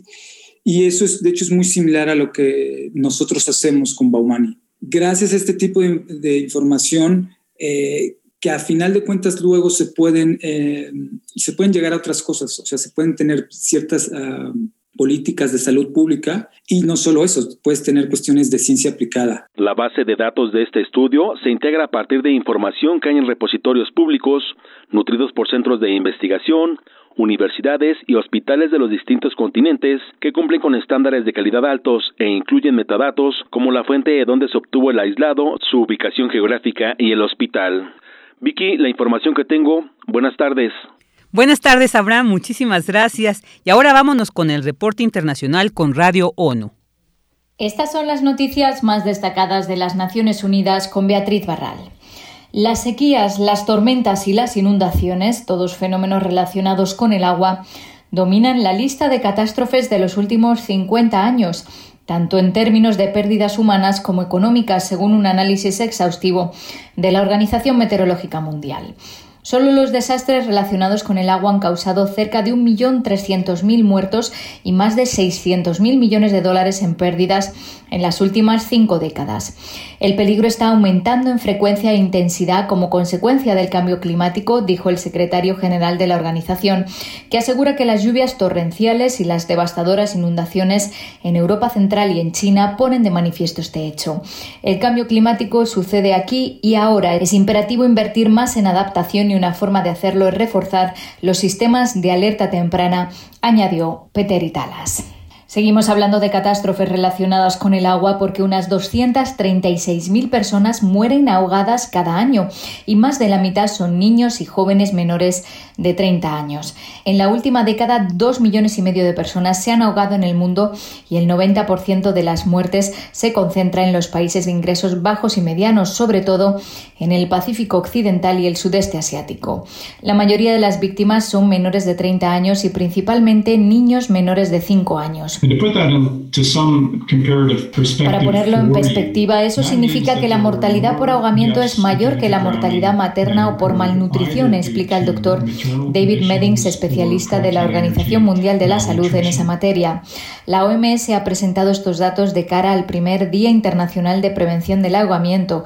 La fecha elegida es el 25 de julio, coincidiendo con el verano y las vacaciones en el hemisferio norte. La organización recomienda medidas como instalar barreras para controlar el acceso al agua, enseñar a nadar a los niños en edad escolar y formar a las personas del entorno en rescates y reanimación. Más de 4 millones de personas, entre ellas un millón de refugiados, pueden quedarse sin agua potable en el Líbano como consecuencia del deterioro de la red por la crisis económica. UNICEF estima que la mayor parte del bombeo de agua cesará gradualmente en todo el país en las próximas cuatro a seis semanas. La actual crisis económica está acabando con el sector del agua, los gastos de mantenimiento que se han dolarizado, la pérdida del agua que no se contabiliza, el colapso que la red eléctrica está sufriendo en paralelo y la amenaza del aumento de el precio del combustible están imposibilitando su funcionamiento, ha explicado Yuki Maku, representante de UNICEF en el Líbano. Si el sistema público de suministro de agua colapsa, UNICEF estima que su precio podría dispararse un 200% al mes cuando se pueda obtener de proveedores alternativos o privados. Para muchos de los hogares extremadamente vulnerables del Líbano, este gasto sería inasumible, pues representa el 263% del ingreso medio mensual. A menos que se tomen medidas urgentes, advierte UNICEF, los hospitales, las escuelas y las instalaciones públicas esenciales no podrán funcionar y más de 4 millones de personas se verán obligadas a recurrir a fuentes de agua inseguras y costosas, poniendo en peligro la salud y la higiene de los niños. Y hoy han arrancado los Juegos Olímpicos en Tokio. El secretario general ha enviado un mensaje pidiendo que el espíritu olímpico, que saca lo mejor de la humanidad, se aplique a los retos globales. Teamwork and solidarity el trabajo en equipo y la solidaridad, el talento, la tolerancia nos inspiran y nos unen en tiempos difíciles. Todos estamos de luto por las personas perdidas a causa de la pandemia del COVID-19. Todos los atletas de Tokio han superado enormes obstáculos y han demostrado una gran determinación. Si aportamos esa misma energía a nuestros retos globales, podemos conseguir cualquier cosa. En las Olimpiadas participa un equipo de 29 atletas refugiados que competirán en 12 de los deportes. Hasta aquí las noticias más destacadas de las Naciones Unidas.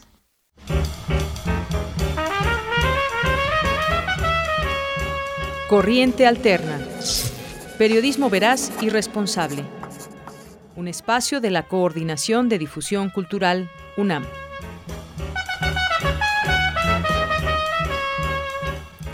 Dos de la tarde con 20 minutos y ya en esta sección que todos los viernes presentamos aquí en Prisma RU de Corriente Alterna Unidad de Investigaciones, donde, bueno, pues vamos conociendo estos interesantes trabajos que realizan los integrantes de esta eh, unidad de investigación periodística. Y el día de hoy, pues ya tenemos en la línea a Lenin Patiño, estudiante de la primera generación de esta unidad y que, bueno, este domingo se publicará su proyecto final sobre un perfil de la boxeadora mexicana Patti Trejo, quien busca el récord Guinness como la boxeadora profesional de mayor edad. Un tema muy interesante. Te doy la bienvenida, Lenin. Patiño, muchas gracias por compartirnos en estos momentos, en estos minutos siguientes, este proyecto. Hola Virginia, un placer estar aquí en tu programa y pues bueno, a tus órdenes. Sí, muchas gracias. Pues para empezar, ¿qué fue lo que te llevó a, a elegir este tema como parte de tu proyecto final? Mira, eh, realmente yo ya conocía a la señora Patti.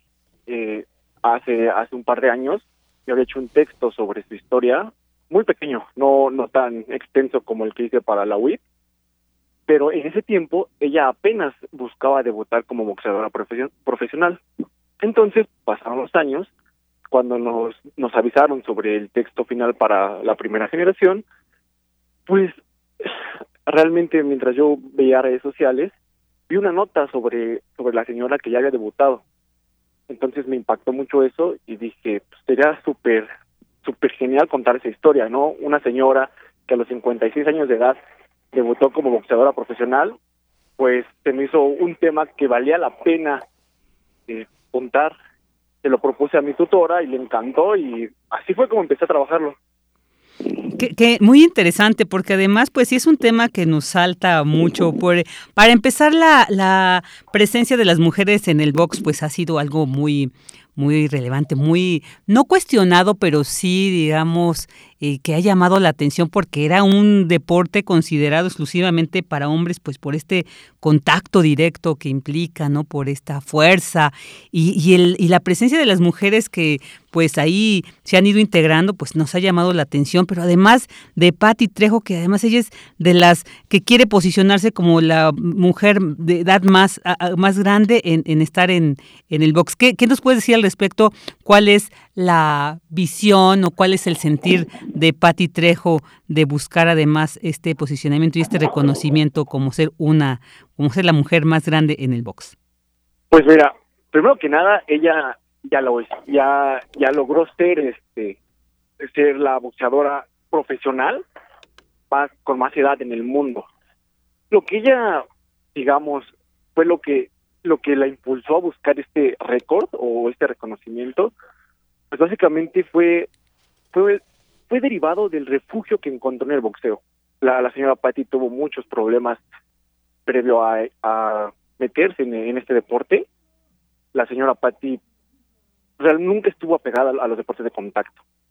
Entonces, tras algunos problemas que tuvo eh, en su en su vida, los cuales yo plasmo en el texto que saldrá publicado el domingo, eh, se metió al boxeo como una forma de distracción y poco a poco le fue le fue entrando el cariño. Primero como como mero deporte. Después se dio cuenta que iba más allá, que eran peleas desde amateur hasta profesionales, las cuales tienen su su chiste cada una y en diferentes aspectos. Quiso quiso intentarlo, esa esa curiosidad de saber qué qué es estar dentro de un ring, recibir y tirar golpes. Fue lo que la motivó a a buscar ese sueño, pero pues claro, encontró muchos, muchos problemas, desde discrimina discriminación por su edad hasta extorsiones, le, le cobraban por peleas que no deberían de cobrarle, también no la querían programar por que estaba, decían que una señora de 56 años, ¿cómo podía estar buscando pelear en un deporte? Pues realmente sí es arriesgado por porque no es un juego, es tirar golpes, recibir golpes, pero eso no le importó, ella siguió, siguió, siguió, siguió y es realmente una persona que vale la pena escuchar, que tiene una gran motivación y determinación, que yo digo, a, su edad yo quisiera tener esa mentalidad y pues realmente cuando lean el texto hablaré más, se darán cuenta de más detalles sobre esto, pero pues realmente la señora aún sigue activa, peleó el año pasado, no, perdón, hace dos años, hace 2019, me confundí con eso de la pandemia. Pero ahora busca hacer su segunda pelea y ya sea la última, porque también ella reconoce que a su edad ya es muy complicado desde encontrar rivales hasta poder aguantar el ritmo de un atleta de alto rendimiento. Claro, ¿no? Y bueno, como tú bien dices y, y, y nos invitas a, ya conocer eh, el próximo domingo la presentación de este texto, de este trabajo, y bueno, pues qué bueno que nos das estos detalles, porque claro que nos genera esta, esta inquietud, estas ganas de conocer más sobre esta gran peleadora y que además representa esta resiliencia, ¿no? Como tú bien mencionas y como en tu trabajo se encontrará ella, pues tras vivir una vida difícil, ¿no? Una vida, digamos, acontecimientos eh, duros, violentos, fuertes, cómo ella resignifica esto y lo encamina a un, a un desempeño deportivo. Entonces yo creo que además esto le hace un ejemplo no solamente como deportista, sino como un gran ser humano.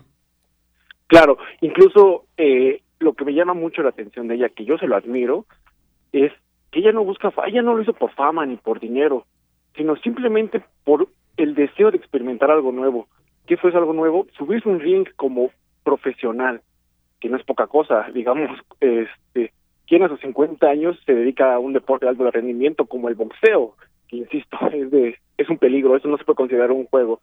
Y más en México que es un un deporte donde México es potencia, realmente México es potencia en, en el boxeo.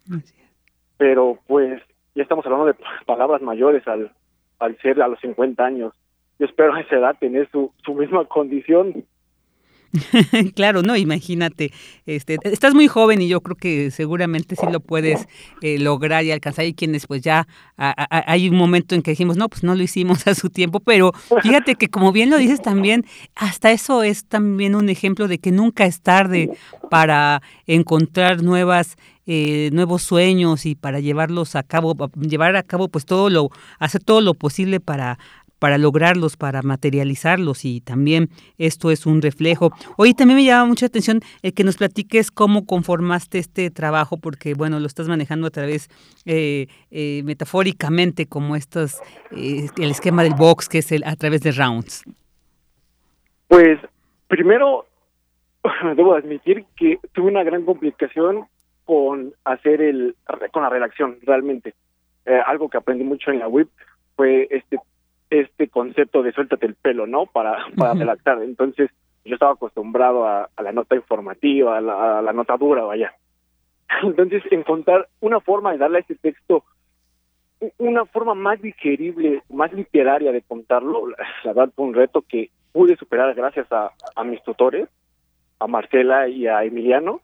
Ellos de, de verdad me tuvieron paciencia y me estuvieron guiando, dándome muchos, muchos tips para, digamos, soltarme el pelo, soltar la pluma ya conforme me fui, fui siguiendo esos consejos, pues la mejor forma de contar una pelea, pues es una crónica, ¿no? Porque realmente su, vida es una pelea si la vemos como analogía. Ella es una triunfadora. La pelea la perdió, en su debut profesional lo perdió, pero ganó en la vida. Esta señora tuvo que subir al ring para ella era un paraíso abajo, el purgatorio, incluso a veces el infierno, porque fue obstáculo tras obstáculo, tras obstáculo, tras obstáculo. Entonces, contar la historia conforme fueron pasando los rounds, conforme fueron pasando sus obstáculos en la vida, me pareció una forma ideal para hacerlo más digerible y más tenerlo tener un, un concepto más específico de cómo fue creciendo y cómo fue evolucionando en esta digamos esta odisea realmente fue una odisea y no y pues va a ser muy importante entonces eh, admirar y, poder eh, pues disfrutar toda esta odisea que ahora se plasma en este trabajo sobre la boxeadora mexicana Patti Trejo. Len, ¿algo que quieras aportar más, que quieras agregar? Pues yo creo lo, lo que es muy importante de este texto es saber que hay personas que valen la pena escuchar, que hay personas que nos enseñan mucho en la vida. Debemos admirar a este tipo de personas, que no se rinden, que pelean, que buscan, luchan día tras día sin importar lo que se encuentre. Porque algo muy cierto es que cuando tenemos una meta y un objetivo, no basta con, con quererlo ni con soñarlo, necesitamos oportunidades. Y la señora Patti es una persona que buscó esas oportunidades, las exigió y las arrancó prácticamente para poder decirse soy boxeadora profesional a los 56 años de edad. Algo que yo te lo puedo decir como experiencia, yo me dediqué algún tiempo al boxeo es muy complicado, muy complicado. No es como decir, dirán vulgarmente, ¿no? me está gorda, no, nada que ver.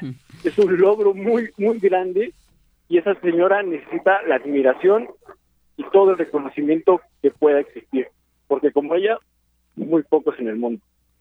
No, pues también para ti todo el reconocimiento precisamente por dedicar a ella este trabajo y bueno, pues estaremos ahí eh, pudiendo disfrutar el domingo. Se publica, se publicará perfil de la boxeadora mexicana Pati Trejo. ¿Dónde se puede eh, apreciar este trabajo, Lenin? Lo pueden encontrar en las redes sociales y en la página de Corriente Alterna. Es corrientealterna.com.unam.mx, perdón. Ahí van a encontrar el texto y muchos más textos porque sí, el, texto de la señora Pati suena interesante y es interesante, pero no es el único. Hay varios de mis compañeros y de mis tutores que valen demasiado la pena poner en la mesa en esta en este contexto en el cual nos desarrollamos. Claro, claro, y que pues aquí este espacio en Prisma RU siempre, todos los viernes precisamente ese es el objetivo de darles algunos adelantos para, para poder disfrutar posteriormente ya cuando se publican esos trabajos. Lenin Patiño, pues muchísimas gracias por haber estado con nosotros aquí y esperamos ya poder conocer este trabajo. No, gracias a ti. Gracias por su tiempo y gracias por el espacio. Gracias. Lenin Patiño, estudiante de la primera generación de la Unidad de Investigación Periodística.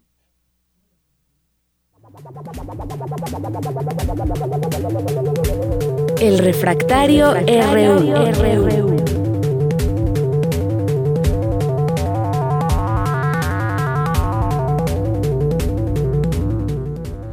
Dos de la tarde con 32 minutos y como anunciamos y como todos los viernes ya tenemos en la línea a nuestro estimadísimo Javier Contreras en Refractario RU. Javier, buenas tardes, bienvenido. Hola, ¿qué tal Vicky? Muy buena tarde para ti y para todo nuestro amable auditorio. Pues estamos cerrando una nueva semana y con ello pues vienen una serie de temas que pareciera que se habían quedado en el tintero público, pero que no está de más reconsiderar.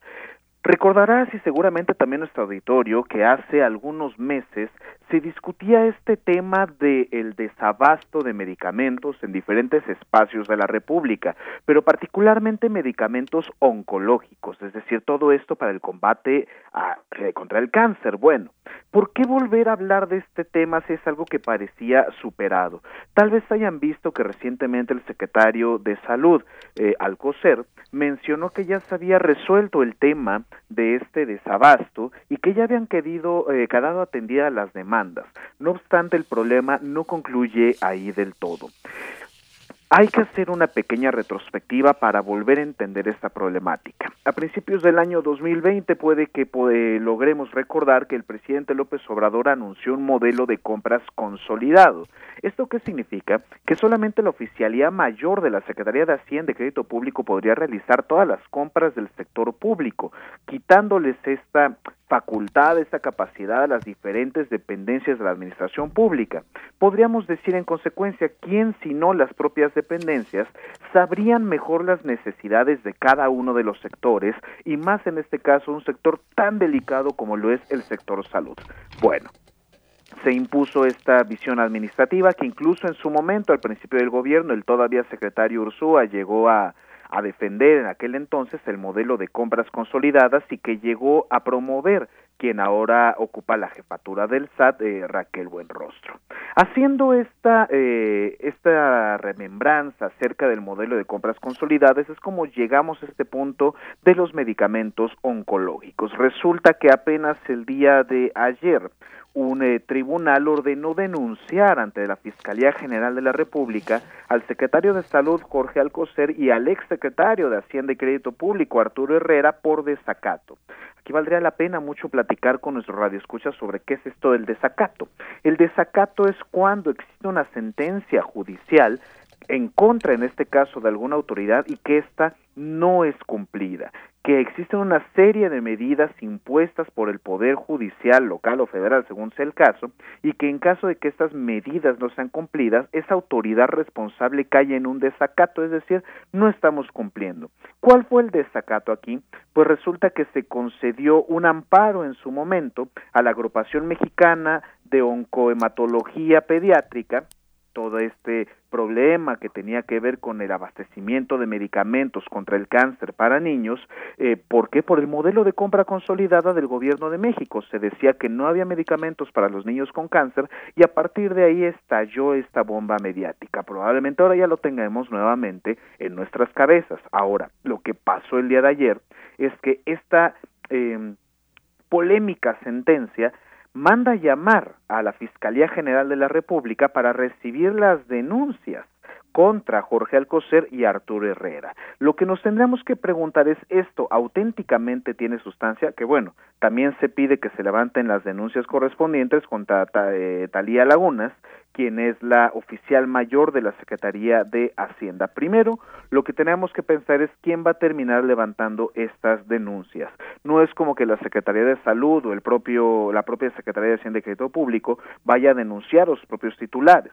Entonces aquí hay algunos puntos que quedan medio sueltos en el momento de entender y estudiar la sentencia. Lo que sí es importante tener presente es que esto ya ha sido cumplido con base en las declaraciones del secretario de Salud, pero queda el pendiente de atender el tema del desacato. Y es más, vayámonos un poco más profundos en la historia.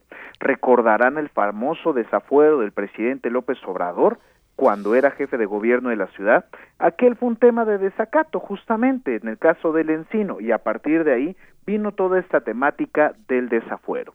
Me parece que esto está lejos de llegar a un punto tan dramático como fue en aquel entonces con el ahora presidente López Obrador, pero vale la pena que tengamos un seguimiento a este tipo de temas, primero por la eficacia administrativa para poder hacer cumplir un derecho, como es el derecho a la salud, y en un segundo momento para saber acerca de las responsabilidades de los servidores públicos. Claro, esto no significa que sea menos importante, pero cuando menos sea algo más burocrático administrativo. Me parece que en todo caso el próximo gobernador del Banco de México y el todavía secretario de Salud podrán salir airosos de esta circunstancia. Me parece que no hay tanta sustancia a discutir en este específico tema, pero al ser un asunto de derecho a la salud y que tiene que ver justamente con nuestras infancias, me parecía de relevancia que lo tuviéramos también presente. Claro, claro, qué importante que lo hayas traído acá al tema y bueno, pues es un asunto que seguiremos viendo y porque hay de desacatos a desacatos, ¿no? En este caso, por ejemplo, la multa del INE contra Mariana Rodríguez, ¿no? Que se dice afrenta a la libertad de expresión. O sea, ¿qué, qué nos puedes decir al respecto? Por supuesto, Vicky, este tema me parece muy interesante, pero que ya raya en el punto ridículo. ¿A qué me refiero con esto? Hay algunas personas que comenzaron a decir que hay un caso manifiesto de violencia institucional de género en contra de Mariana Rodríguez, cosa que me parece por demás exagerada. Es decir, he notado incluso algunos titulares eh, en algunas otras notas periodísticas donde se menciona la cosificación de la influencer, ahora que nos gustan ocupar estos términos, ¿no? Pero nada más lejano a la realidad. Creo que basta con apreciar la sesión del Consejo General del INE, donde se habla de Mariana Rodríguez como una marca. Y recordemos que su nombre está eh, registrado como una marca. Eso en primer lugar. En segundo, que es una persona física con actividad empresarial. Y en tercero, que en esa actividad empresarial, que son su herramienta, las redes sociales, hizo uso de las mismas para promover la imagen, audios y compañía de su esposo, quien ahora es el gobernador electo de Nuevo León. Entonces me parece que eso está mucho más allá del cobijo de la libertad simple de expresión, porque tiene que ver ya también con temas de fiscalización electoral. Es decir, no estamos aquí ante la limitación del discurso, estamos aquí ante la falta administrativa de fiscalización por parte del Partido Movimiento Ciudadano y del entonces candidato este, eh, Samuel García sobre el reporte de sus gastos de campaña y en este caso en específico de los gastos realizados con base en el ejercicio de la comunicación como actividad empresarial por parte de Mariana Rodríguez. En todo caso, les invitaría a que revisaran la cuenta de Twitter de un gran abogado, Javier Martín Reyes, eh, donde justamente hace una pequeña eh, semblanza del caso y menciona abiertamente que la simpatía de un ciudadano con alguna candidatura es normal y puede incluso hacer aportaciones. El tema no es la simpatía de la ciudadana del ciudadano, así sea su esposa, con el candidato, sino que esas aportaciones en dinero o en especie, como es en este caso el ejercicio de sus redes sociales de manera empresarial y para comunicar políticamente, tienen un costo seguramente, y ese costo tuvo que haber sido reportado a la autoridad electoral. Eso es lo que está poniendo la autoridad electoral, lo que le está diciendo al eh, gobernador electo y a su esposa. Ustedes no reportaron este gasto. No se trataba de un mensaje privado como nos podemos mensajear tú y yo en diferentes plataformas de comunicación, sino que se trataba de una story de Instagram que puede llegarse a cobrar en decenas de miles de pesos. Sí, claro, y además pues estos influencers que ahora con tantos seguidores y que eso equivale también a este posicionamiento, digamos, público y que y lo que representan ingresos. Entonces yo creo que es muy importante esto que dices, más más que estar cuestionando si es una eh, afrenta a la libertad de expresión, son estas faltas administrativas en las que incurren y que a veces es pues es, es, muy desfavorable el que quieran argumentar esta cuestión de una cuestión de género. Y, y, bueno, también pues ya se acerca esta consulta popular sobre si llevamos a juicio o no a los expresidentes. ¿Qué nos vas a decir de este tema? Efectivamente, mi querida Vicky, este es un tema por demás polémico desde que se originó. Es decir, ya se había hablado de eh, cuando el presidente decía que la venganza no era lo suyo, y que por eso tal vez no ejercitar algún tipo de acción penal en contra de los expresidentes, de quienes ocuparon la titularidad del Poder Ejecutivo. Pero más allá de eh, los gustos personales del ciudadano presidente o lo que considere que es correcto, bueno o malo, pues sí tendremos que pensar primero, como mucha gente desde los derechos humanos dice y decimos, los derechos no se pueden consultar bajo ninguna circunstancia.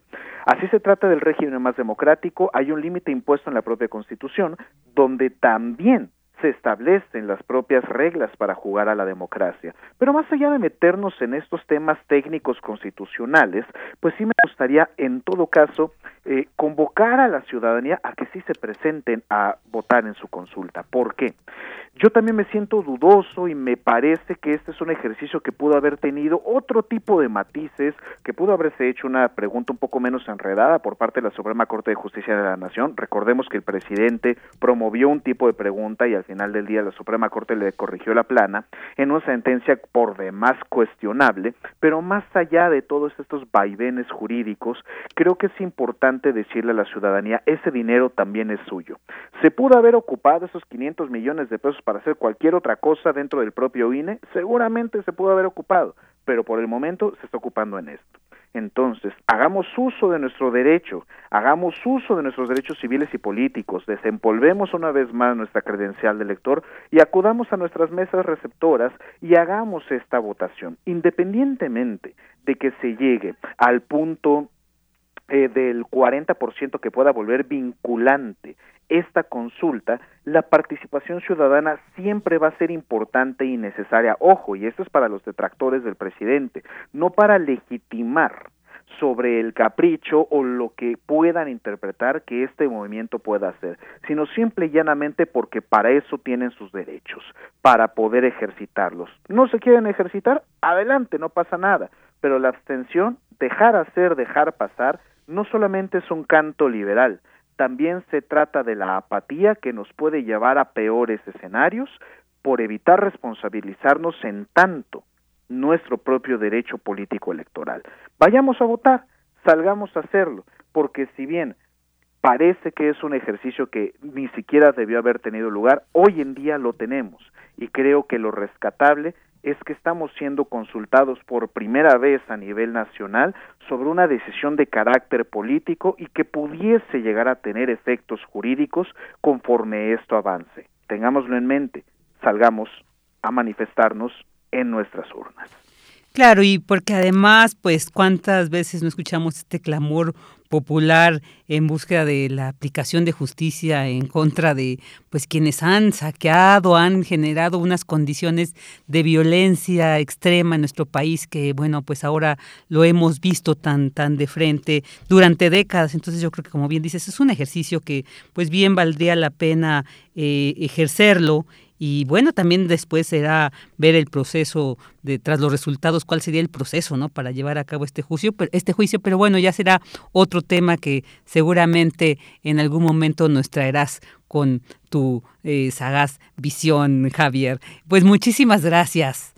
Muchísimas gracias, Vicky, y para todo nuestro amable auditorio, cuídense de mucho y que tengan un excelente fin de semana. Igualmente para ti, Javier Contreras. Un abrazo. Melomanía RU.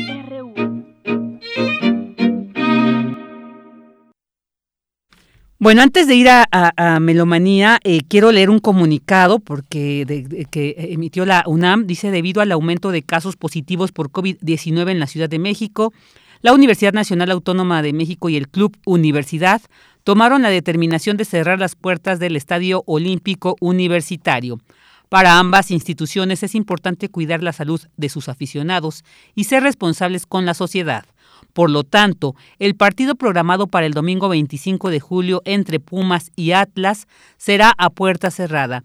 Agradecemos su comprensión y los invitamos a seguir apoyándonos desde casa, a continuar cuidándose y a hacer caso a las indicaciones de las autoridades sanitarias. Este es un comunicado que emiten las autoridades. Y ahora sí, vámonos a Melomanía RU.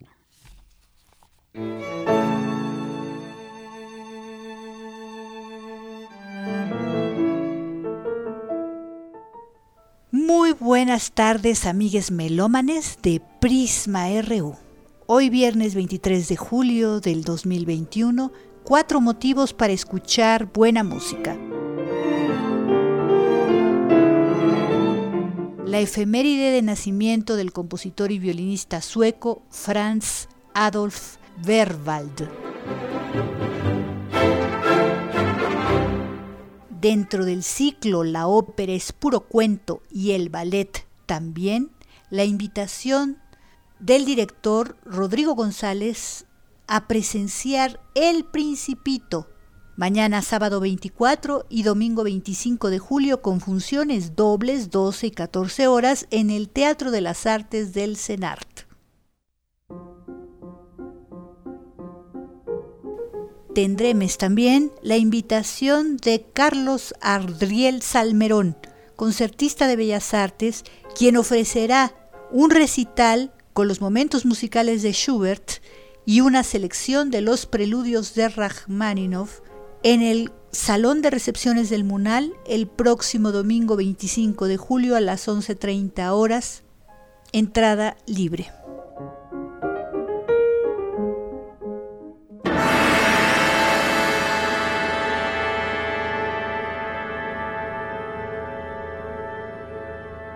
Y por último recordaremos el sensible fallecimiento de Louis Andriessen, compositor holandés, uno de los más influyentes de su generación, quien falleció el pasado primero de julio, tenía 82 años.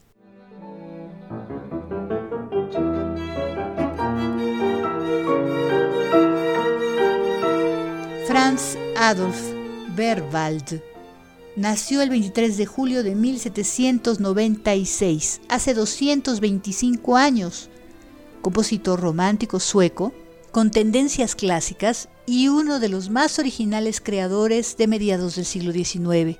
Lo increíble de todo es que Franz Adolf Berwald se ganó la vida como ortopedista y luego como gerente en un aserradero y en una fábrica de vidrio, y se hizo más apreciado como compositor hasta después de su muerte. Fue el primer sinfonista sueco de gran talla y hasta el siglo XX, cuando se creó la Fundación Berwald, no se le concedió el estatus que tiene ahora de héroe nacional.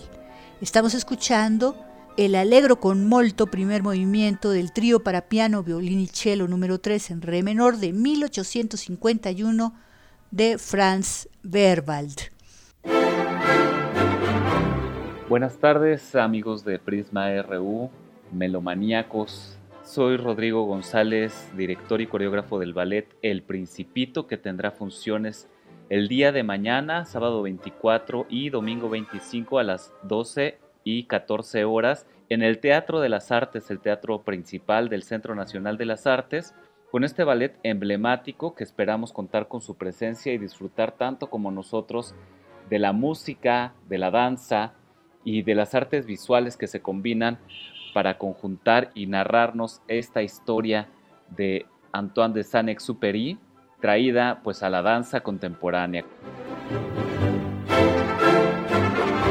Narra un niño que está en su planeta, es un príncipe pequeño que está en un asteroide y de ese asteroide donde vive con su rosa con trabajo diario para liberar a su planeta de que sea devorado por los árboles de los baobabs que crecen tremendamente, el principito va viajando de planeta en planeta y entonces empieza a conocer otros personajes, otros mundos, otros universos, un rey, un borracho, un contador de estrellas, un vanidoso, un farolero, y distintos personajes con los que va intercambiando puntos de vista acerca de la vida y de cómo se entiende esta. Y finalmente llega a la Tierra donde conoce a un piloto que ha encallado en el desierto del Sahara, que está pues muy preocupado por restablecer su avión y poder salir con vida de este desierto, pero ahí conoce al principito y entablan una entrañable amistad y discuten también sobre temas trascendentes de la vida, del mundo, del universo.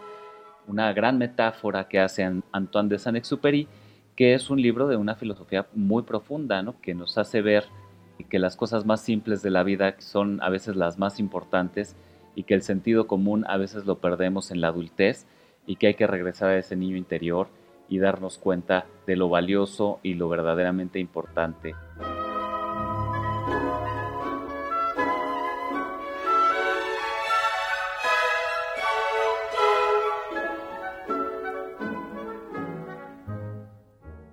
Regresar a este texto y regresar a estas imágenes es sustancial y nosotros lo hacemos con la música de Ravel, hablando de melómanos, con una partitura importantísima y maravillosa que parece que nos la compusieron especialmente para esta obra, La tumba de Couperin y el cuarteto de cuerdas de Ravel.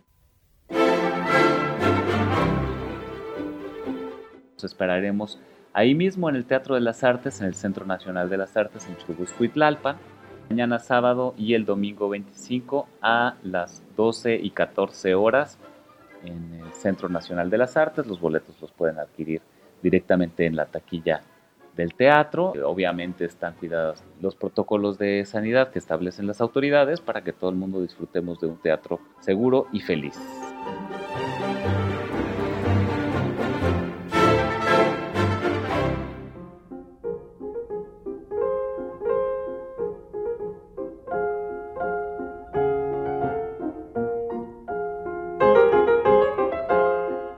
Público melómano de Prisma RU, yo soy Carlos Salmerón, pianista, y los invito al concierto del próximo domingo 25 de julio a las 11.30 horas en el Salón de Recepciones del Museo Nacional de Arte, donde tocaré un programa para piano solo integrado con obras de Schubert, los seis momentos musicales, y de Rachmaninoff, una selección de seis preludios.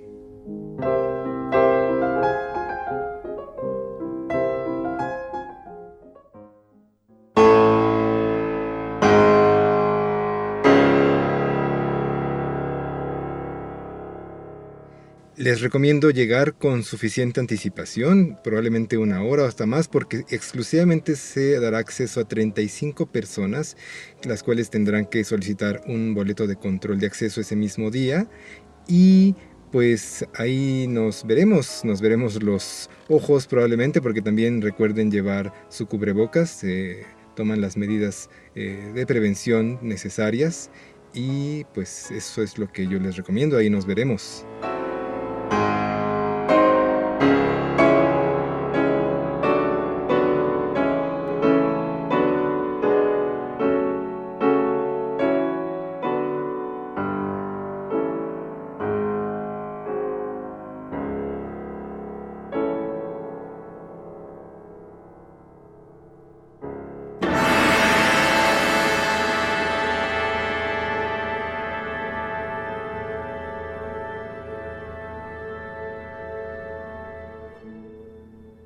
Como dijimos, Louis Andriesen falleció a los 82 años el primero de julio de este año 2021. Fue uno de los primeros defensores del serialismo y se convirtió en un iconoclasta irreverente de la vanguardia. Pertenece a una gran familia de músicos, su padre, sus hermanos y su hermana excelente pianista. Tío, músicos, su padre y él, compositor también. Su estilo distintivo surgió en la década de 1970 con una música que mezclaba el minimalismo estadounidense de Steve Reif y Terry Riley con elementos del jazz, rock, gamelan indonesio y neoclasicismo, además de sus influencias de Bach y Stravinsky que son muy fuertes. Sus composiciones se alejaron de la orquesta empleando combinaciones poco convencionales de instrumentos que a menudo producían sonidos brillantes y estridentes.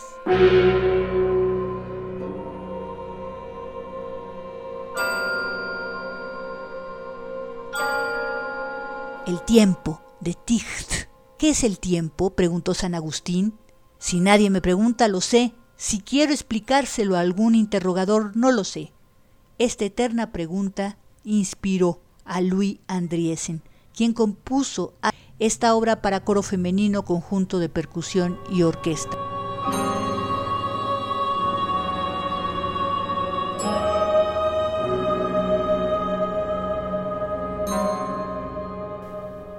Y hasta aquí, Melomanía de hoy viernes 23 de julio del 2021. Muchísimas gracias por vuestra atención, que tengan un excelente fin de semana y hasta la próxima.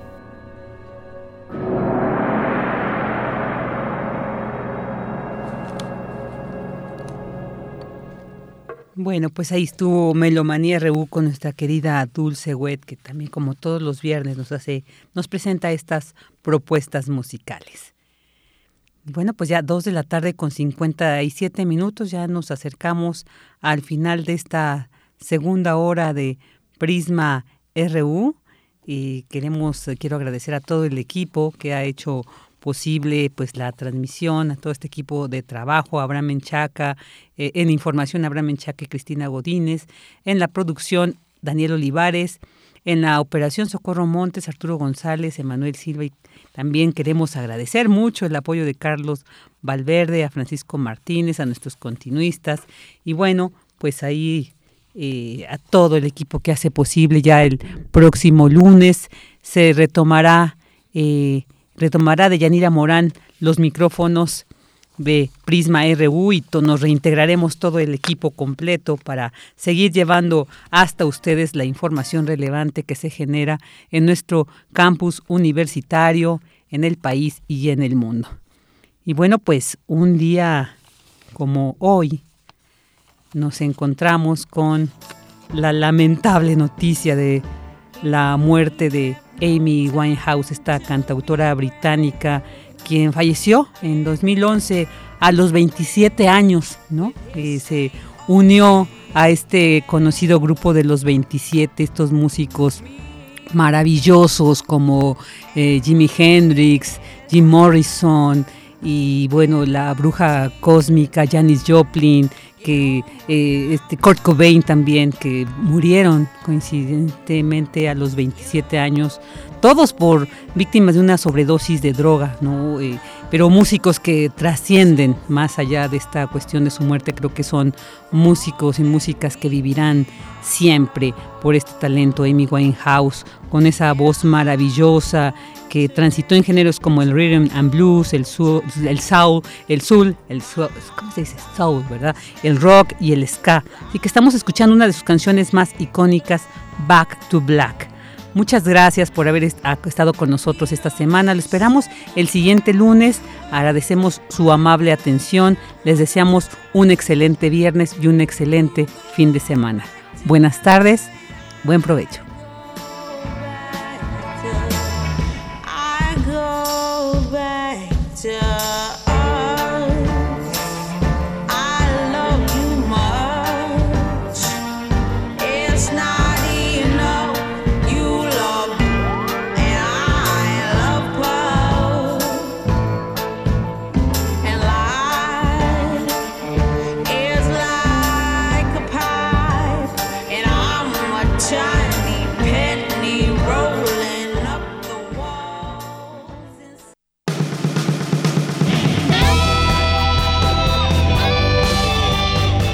RU. Relatamos al mundo.